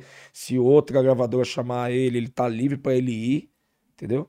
É como se fosse o Spike Lee aqui, mano. É como se fosse a 40 acres lá. É, A gente lança o artista e. Tá ligado? E põe ele no game. E ele que se vira depois. É dando uma chance ali mesmo pra fazer acontecer, né? É. quem que tá hoje ali? Ó, nós temos a Lai, que é agora a Laísa, tem o ZLK, tem o J Gueto, tem o Fator 2G, tem o MJ e tem o mano lá da Bahia, lá, o Boca 777. Da hora, da hora. O último som que saiu foi o do Boca. Não, foi o do Fator 2G. Foi- Lançamos Boca, depois o Fator 2G. Metodologia. Então é isso, a gravadora tem essa temática aí, entende? Tipo, não dá pra mim ter um investimento pesado com um monte de, de artista, não dá. Ge- Geralmente as gravadoras aí, as produtoras, elas fazem isso com um, dois artistas, en- entendeu? Não dá pra fazer com muito. Fazendo rap ainda, esse rap ainda que é mais rua, tá ligado? Que não é comercial, fica. É difícil. Mas os caras estão aí, ó. Sempre tem um showzinho aqui, uma apresentação ali, sempre tem alguma coisa, entendeu? E vai crescendo devagar, né? E era um sonho seu isso daí? Ou apareceu no meio Vamos caminho? dizer que é um dever. Tá. Vamos dizer que é um dever. Eu, eu, eu, tô, eu tô no hip hop, eu tô nessa cultura aí, me salvou, me projetou pro mundo, tá ligado? Fez ser quem eu sou também. Então é meu dever também trazer os- as pessoas também que eu acredito, que eu acredito que tem um, ta- um talento. É meu dever também assessorá-los, né? Dar uma, uma atenção mínima, entendeu? Não, Muito foda, louco, mano. Foda demais. E eu queria saber de você, mano, tipo, essas vertentes novas que vem crescendo no Brasil, se você tem acompanhado, se você, o que você acha disso? Vertentes Do rap. Ah. Então, cara, eu vejo que assim, é uma grande árvore, mano. É, O rap faz parte de uma grande árvore que é a música negra, que começou com os tambores lá na África lá e foi se expandindo e foi surgindo vários sons a partir desses tambores.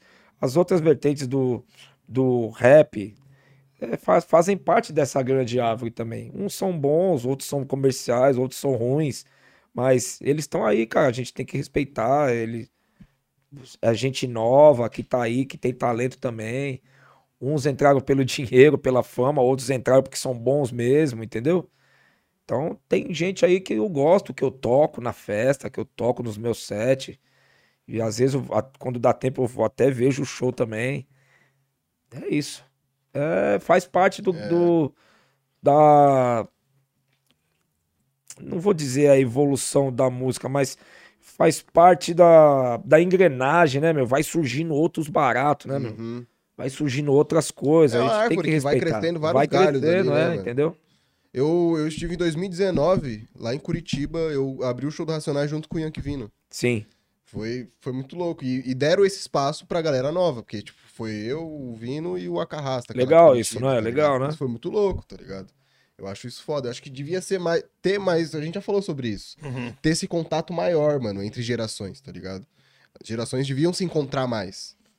Pra Sim. fazer acontecer. Eu tá acho que não precisa de andar junto, mandar beijinho e Sim. andar abraçado, mas tem que ter esse? É, tem que ter um respeito, essa- encontro ali, pô. tá ligado? Essa Uhum. camaradagem, essa conexão. É, mano, e outra, cara, eu acho que, tipo assim, também, os moleque, eu, né, eu sou a geração nova também, e, tipo assim, mano, eu tive o privilégio de ter acesso à ideia dos mais velhos.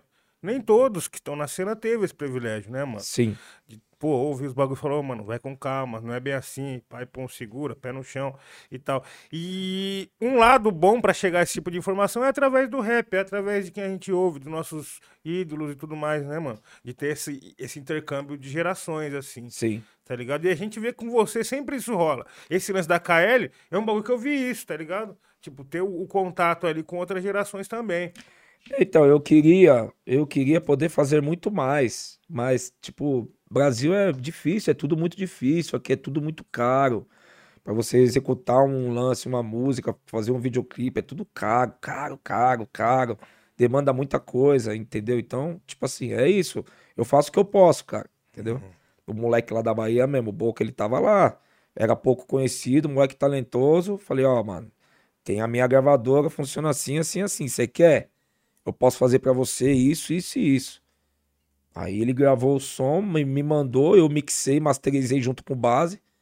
Mixei, masterizei, não. Quem mixou e masterizou foi o base. Eu dirigi, né? Uhum. Ó, faz assim, faz aqui, põe assim. Ficou um puta som pesadão, mano. E tá aí, tá nas redes aí. Já tem vídeo, o vídeo dele tá no, no- na MTV, no Trace Brasil. Tá lá, mano, tá indo, entendeu? Então, é, eu faço o que o hip hop me ensinou, entendeu? Uhum. É como se você tivesse comprar, comprando a liberdade de um, de um outro cara escravo que tava lá preso. Você fala aqui, ó, vem, tá solto, mano. Entendeu? Me ensinou isso. Ajudar, ajudar o outro, né? Sim. Fortalecer, porque é uma cultura fodida, né? Mudou o mundo, hip hop mudou o mundo, mano. Verdade. Então é meu dever, não é pensar só em mim. Definição louca essa daí, mano, da, da tá liberdade. É. Louca mesmo, até de de arrepiar, mano. Porque, pô, esse bagulho aí, os moleques que tá lá na, na, na ponta do país, tá lá na, na caixa prego, ninguém vai ouvir, É. mano. O que, que os caras querem? O que, que todo artista quer do, de rap? Vai, vamos, a gente tá falando de rap. O que, que todo artista do rap quer? Quer gravar, mano.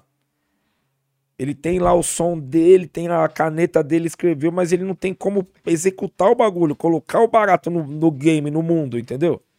Pô, se você já faz isso, já é uma puta porta que você abre. Você já projeta a pessoa. Ó o, J, ó o J Gueto aí, devagarinho ele vai. Aí ele já tem o perfil dele, já. Entendeu? Já vai aqui, mostra aqui, mete um som aqui, já vai crescendo, já tem um, um- um- um público. Aí depende dele também se esforçar e Sim. ir descolando, porque é assim que funciona também. É no alternativo também. Você vê quem tá hoje no sucesso, são poucos, cara. São, parece muitos, mas são poucos em comparação com uma, toda a leva de MC e DJ que tem. Entendeu? Toda esquina você tropeça num, num, num trapper novo. É foda. E todo mundo com o mesmo sonho de arrebentar, ganhar dinheiro e, e arregaçar aí. Não tem esse espaço pra todos. Infelizmente não. Moro? Não tem. Ainda mais no Brasil, no país, no Brasil que a gente vive aqui. Infelizmente não. Porém, continue acreditando no seu sonho, mano. Nós nunca sabemos o dia de amanhã, certo, família? mano. É isso. Eu queria voltar naquela ideia de racionais, mano. Tipo, como é que foi o, o início ali de vocês ali, de se encontrar? Dois na sul, dois na norte. Como é que foi esse encontro, tá É, o encontro se teve, assim, também muito por conta da São Bento, né? Uhum. A São Bento ali era o ponto de encontro. São Bento era o ponto de encontro do hip hop no Brasil, assim, vamos dizer assim, né? Em São Paulo, primeiro São Paulo, pá, né? E depois as pessoas de outros lugares começaram a vir também, porque sabiam que tinha um encontro ali Uhum. da cultura. E aí eu conheci o Brau lá, mano. Aí tinha um cara, o Milton Salles, ele viu que a gente era talentoso, ele, ele descolou um lugar lá no Copão, onde eu moro, um lugar lá num um dos blocos que tinha, ele tinha um estúdio, tinha um amigo dele que tinha um mini estúdio na casa dele, uma mesinha, um, um, um microfone ali, tá ligado? Ele meio que juntou a gente pra gravar, fazer uma demo, entendeu? Uhum. Foi aí onde a gente começou a se conhecer, andar junto. Tá ligado? O, o- é, ele veio o Brau e o Blue, e eu já tava ali meio que fazendo as músicas com a, com a bateriazinha eletrônica do Giba, do Região Abissal, na época. E aí eu conheci o Brau, conheci o Blue, a gente se conheceu, começou a andar junto. Eu trampava de office boy, o Brau tava sem trampo, eu escolhi um trampo pra ele. A gente começou a se ver todos os dias. E foi ali que foi o. A semente começou a brotar, né? Foi. Entendeu? Doideira. Começou basicamente as- Sim. assim: São Bento, Milton Salles, começaram a trampar junto, aí. vum. Nasceu no berço. Aí Quando vê, é você já história, tá. É, quando vê, você já tá ali no relacionamento ali, tá ligado? Tipo num casamento. É. É um casamento muito louco. E, mano, o porquê que o Racionais não ia pra TV? Ah, porque a mídia manipula muito, né, cara? A mídia quer te mudar, quer te controlar, quer mudar a sua essência, te oferece, te oferece uma coisa mentirosa através do glamour da imagem. Os caras querem mudar suas roupas, quer mudar seu som, né? Você não pode ir vestido do jeito que você, do seu jeito original de Você ser. se sente bem mesmo ali. Aí você não pode cantar de- de- determinadas músicas. Aí você começa a, a- a cair na armadilha deles, né? Escondem muita coisa, edita muita coisa. Então a gente sempre bateu sujeira. Inclusive com o Rede Globo também, né? Eles já vieram dar um salve no seis, encosta, pá. Pô, sempre chamaram a gente. Sempre chamaram. A Rede Globo sempre chamou o Racionais. Quando descolou que o Racionais era pá, sempre quis a gente lá. E a gente sempre negou, nunca quis ir. Então a gente foi muito pouco, né, pros meios de comunicação. E, tipo assim, não foi uma estratégia. Muita gente fala que foi uma estratégia nossa. Mas a gente tinha essa convicção, não. Na TV a gente não vai. A, a, a- como que eu vou dizer? A revolução não vai ser através da TV, vai ser na rua, né, cara? Uhum. Eu enxergava eh, co- como isso também, tipo, a uma teve um- estratégia, mas uma estratégia inconsciente. Não sei se foi inconsciente, cara. A gente não ia de jeito De nenhum. se reservar pro momento. Acabou dando específico. certo, vamos dizer assim, porque é, criou todo aquela, aquele mistério, né? Esses caras não vão pra lugar nenhum. Quem é esses caras? Vamos ver esses caras ao vivo. Entendeu? Então, tipo assim, o nosso som, ele foi divulgado ali na rádio, na rua, fita cassete que um gravava e levava pro outro lá na Bahia, lá em Recife, lá no Rio, entendeu? E foi assim que foi espalhando, foi crescendo. E estamos aí até hoje. Muito louco, da rua pra rua mesmo. É tá rua, mano. Hip hop é rua. Rap pra é rua. rua. Vida longa, vida longa, mano. Você é Uhum. louco. Não, esse bagulho é foda. Porque eu achava que era, tipo assim, é, inconscientemente por causa disso mesmo. Por causa dessa mistificação e tal, de gerar esse valor, de falar, pô, mano, o acesso às ideias dos caras é raro, saca? Tipo, chegar um momento que isso daí vai valer ouro. A gente teve esse cuidado em preservar isso. A gente teve muito esse cuidado em preservar a essência nossa. Através, musicalmente falando também. E, co- e visualmente falando, né? Então, tipo assim, a gente sempre viu as pessoas indo pra TV e cantando em cima de playback, colocando roupas que não tinham nada a ver com, com, os, com eles, os artistas colocando roupas que a TV mandava eles colocarem, Uhum. falando coisas que eles não queriam falar, podando o artista, vai como aquele negócio, vai te engessando, né? Ingessa você. A gente sempre viu isso, e a gente pensou, a gente não quer isso, a gente não vai fazer isso. E estamos aí até hoje, Justo. entendeu? Então, a gente teve esse cuidado em preservar a essência, né? E estamos aí. Ô, mestre, e, mano, e o Guina, mano? Da onde que veio esse maluco, mano? O Guia. ô, O Power tem- Ranger branco, É, que só aparece, só aparece nos momentos importúnios. O Guina é um personagem fictício da música Tô Ouvindo Alguém Me Chamar. Uhum. personagem fictício. Porque nos lugares, nos bairros, nas favelas, nos guetos, várias pessoas têm apelido de Guina. É o pai do DJ Buck, é Guina. Salve, Guina. Ele sempre O assiste cara nós. chama pô. Guinaldo, é apelido isso. Guina. O Guina. É. É. Então foi um personagem fictício que o Brau teve de colocar ali na música o Guina. E aí, com o passar do tempo, surgiu esse, essa pessoa aí, que de evangélico, entre aspas, e se autodeclarou o Guina do Racionais. Picareta, né? meu? Quem é esse cara aí que apareceu? É um picareta. Acho que ele faleceu aí, Chegou não foi? falecer, se eu não me engano. Faleceu, né?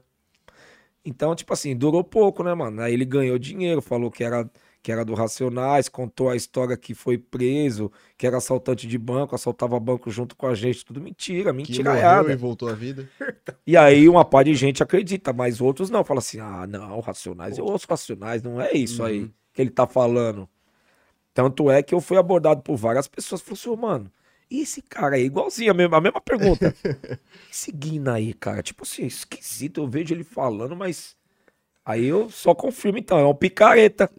Mano, é- uma das primeiras fake news que eu caí era essa. É do Guina, câmera Tech Pix, entendeu? Era um louco, mano. cara, porque as pessoas, é, elas, elas, elas, é cômodo você acreditar nesses contos dramáticos, né? Ó, é o cara do Racionais, que andava com Racionais, que tomou tiro e tá aí, virou evangélico. Aí as pessoas, ó, vamos lá ver ele. E ele ganhou dinheiro, ele cobrava pelos cultos, ficava em hotel cinco estrelas, viajava de avião, tudo em nome, tudo em- contando mentira no nosso nome. Mas ele faleceu, ele foi nessa, Racionais tá aqui. É. Uhum. E teve, mano. Não, mexeu com coisa séria, ele mexeu com coisa séria, mano. Não, ele mesmo, né? O próprio, É. universo, ele, o próprio universo se encarregou dele. Ele mesmo fez a forca dele. Exato. Ele mesmo, contando mentira. E teve um- uma parada que aconteceu recentemente aí, que tava todo mundo falando sobre, que é. que aconteceu lá no festival lá no Rio de Janeiro, né? Hum. Que o Gabriel Monteiro tava lá no, com acesso, backstage, palco, e tipo, e, e teve gente que achou ruim a galera ter expulsado ele de lá, tá ligado? Expulsou ele de lá e ele conseguiu derrubar a conta do Nan ainda, né, mano? Derrubou a conta do Nan, que é o, o trabalho dele ali, tá ligado? Esse Gabriel Monteiro aí, ele é o cara que é ex-policial militar e é, e é crítico do próprio rap. É cana, é cana. Tava é lá. É, Uhum. E tava lá. Tava lá. Então, o cara, o mano lá, o Nan, ele fez certo, Fez certo. porque ele não pertence ao, ao negócio e ainda é crítico, ele poderia ficar de fora, né? Mas ele foi lá pra provocar, porque eles são assim. Certo? Esses caras, esses cara, eles são assim. Então, tipo assim, não só o Nan deveria ter expulsado ele, todo mundo. E todos os outros caras do rap deveriam de apoiar o Nan, tá ligado? E ir contra ele. Uhum. Mas é aquela, aquela coisa que eu falei no começo, que a gente tava conversando, de perder a essência, de pensar no comercial, no dinheiro. Ninguém quer levantar a bandeira, quer levantar a voz contra. Todo mundo tá preocupado em ter vários streamings e ganhar bastante dinheiro e foda-se, entendeu? Daqui a pouco o rap vai estar cheio desses caras aí comandando o próprio rap. É, que eu tava Fala, falando. é, tá ligado? Porque eles vão é- chegando, eles vão chegando devagar, entendeu? Sim. Vão chegando devagar. E eles vão tomando a cena. Tá tomando nosso espaço, tá ligado? Agora, tipo assim, por isso que a gente tem que falar, tem que denunciar. Por isso que o Nan fez certo. Mesmo que ele tenha derrubado a conta dele, mas ele fez o certo. Tudo Certo. Ele enfrentou o cara. Não, esse cara não gosta de nós, o que, que ele tá fazendo aqui? É um cara que já provocou tantos E, e o tá detalhe, va- o público, o público, metade do público apoiou o próprio Gabriel Monteiro, Exato. que é sujo, tá ligado? É um cara sujo. Uhum. O próprio público, que na maioria tá se tornando os moleque branco de classe média, que quer tomar o rap, a própria essência nossa. Sim. Então, eu sou 100% não. Com E certeza. é isso com aí. certeza, mano. Já era. Cara, por isso que, mano. Tem que colocar as pessoas no lugar delas, mano. Exatamente, exatamente. Eu concordo com essas ideias que você falou. Os outros caras que estavam lá no dia tinha que pular na bala também. Tinha que pular. Não pularam, ramelaram nessas Os cara ideias. pá tinha que pular mesmo. que agora, pular. eu, agora, eu tô sabendo da ideia por cima, né? Eu não sei o bastidor da É. ideia, tá ligado? Uhum. Mas pelo que eu vi, eu falei, porra, o cara levou uma mesmo. Pra ele levar uma mesmo, ele tinha que ter motivo pra falar no palco, no microfone. Pra todo mundo ouvir. Então, entendeu? Sim, é por isso que eu sempre, mano, sempre bato, bato o pé quando nós tá em reunião e ideia, mano, pra nós poder trazer as pessoas que é de verdade aqui, mano. Porque tem muito moleque que é dessa geração nova, a molecada que ainda não tá ligado o que, que o rap significa e fica batendo palma pra esses caras. Entendeu? Então, se tiver aqui, vai ouvir pessoas de verdade falando sobre o movimento que é de verdade. Brasilzão é isso aí. E isso lá nos Estados Unidos não ia acontecer. Esse cara aí, Não ia. Nossa, não ia. Metralhar esse Não mano ia. aí. Você é louco. tá ligado? De que ele era polícia, né? Exato, exato, exato. Entendeu? Então, tipo assim. é, não pode deixar acontecer. E tem que ter muito cuidado, porque esses caras eles têm esse plano de tomar o negócio pra eles.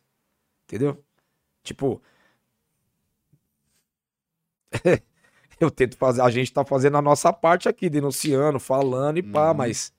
Entendeu? Eu ia falar uma outra coisa, fugiu, fugiu. Mas enfim, eu apoio o mano lá, o Nan, ele tá certo. Fecho com ele 100%. E não pode dar chefe pra esses caras, não. É isso, rapaziada. mesmo, Vê mano. esses Pode boi dar chefe pra aí. esses caras, esses aí, É. não, não pode dar chefe, não. Vê esses boi tem que pular na bala. Pode Para dar de ficar em chefe choque. mesmo, pode dar chefe mesmo, não pode dar chefe mesmo. Para de ficar em choque e presta atenção. Leva a vida a sério. Vamos cuidar do que é Lá nosso, fora, parça. mano, por muito menos os caras é cancelado, some, desaparece.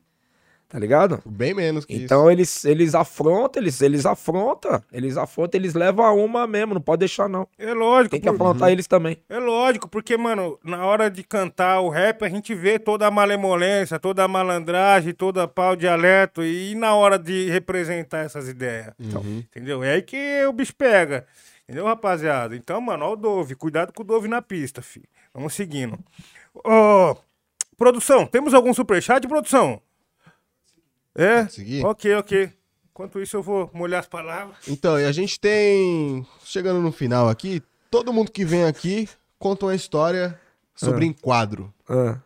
Eu queria que você contasse uma história do, do enquadro que você tomou lá com Racionais. Qual foi o mais engraçado, o mais pesado? Como é que foi, tá ligado? Olha, eu já tomei vários enquadros, enquadros junto com Racionais. Mas teve um especial que foi o primeiro. Não foi um enquadro, foi um. ah, foi um. Como que eu vou dizer, cara? Foi um. Um conflito. Foi bem no começo. Foi bem no, no começo. Quem tava na cena era eu, o Brau e o Blue. O Ed Rock não pôde ir. Foi bem no começo, há 33 anos atrás. 32 anos atrás. Foi bem no começo.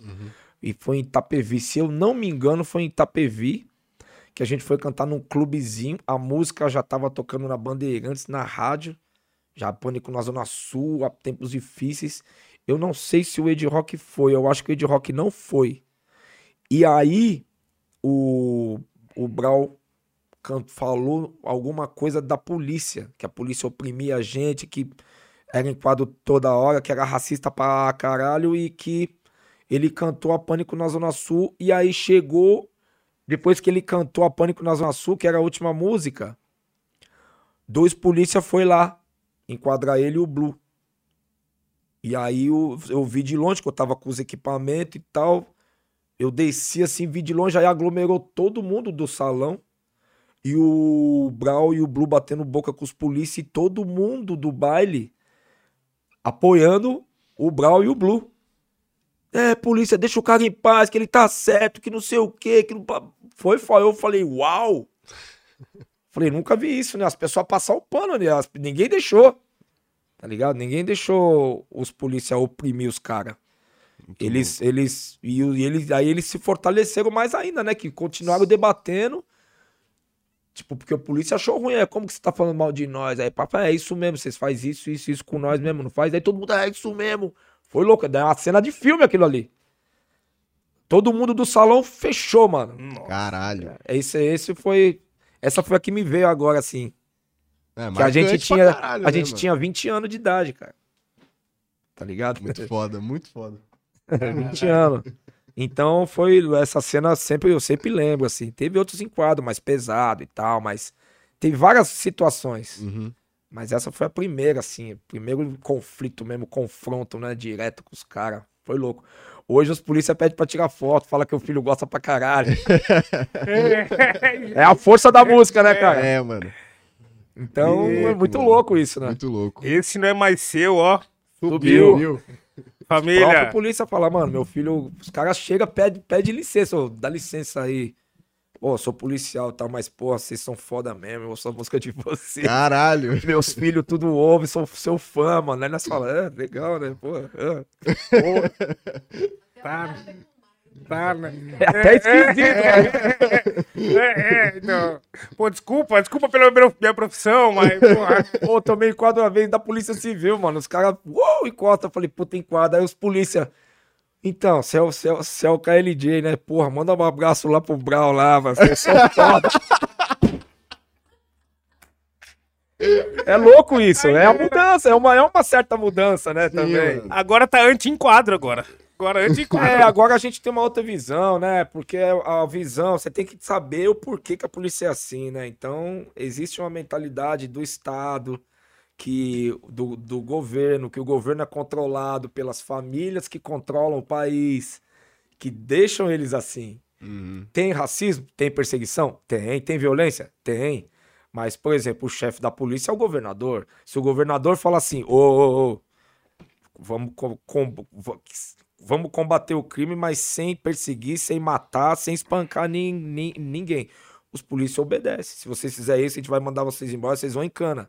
Mas aí o governador tem a mesma mentalidade. Por exemplo, o Exato. João Dória. O João Dória, quando ele foi se eleger, ele falou: bandido vai tomar tiro na cabeça e eu vou, eu vou bater palma. Só que ficou sujo, ficou ruim pra ele, que agora ele quer se candidatar a presidente, ele mudou de ideia. É. Pode ver que os polícias estão piando agora. Estão piando. Tá de câmera, tá? Ele deu ordem pra mudar, porque ia, ia queimar ele, mas ele já tá queimado, Faz tempo já. tá ligado? Então, o, é o- é o governador. Quem é o chefe da polícia? Não é o tenente comandante, é o governador.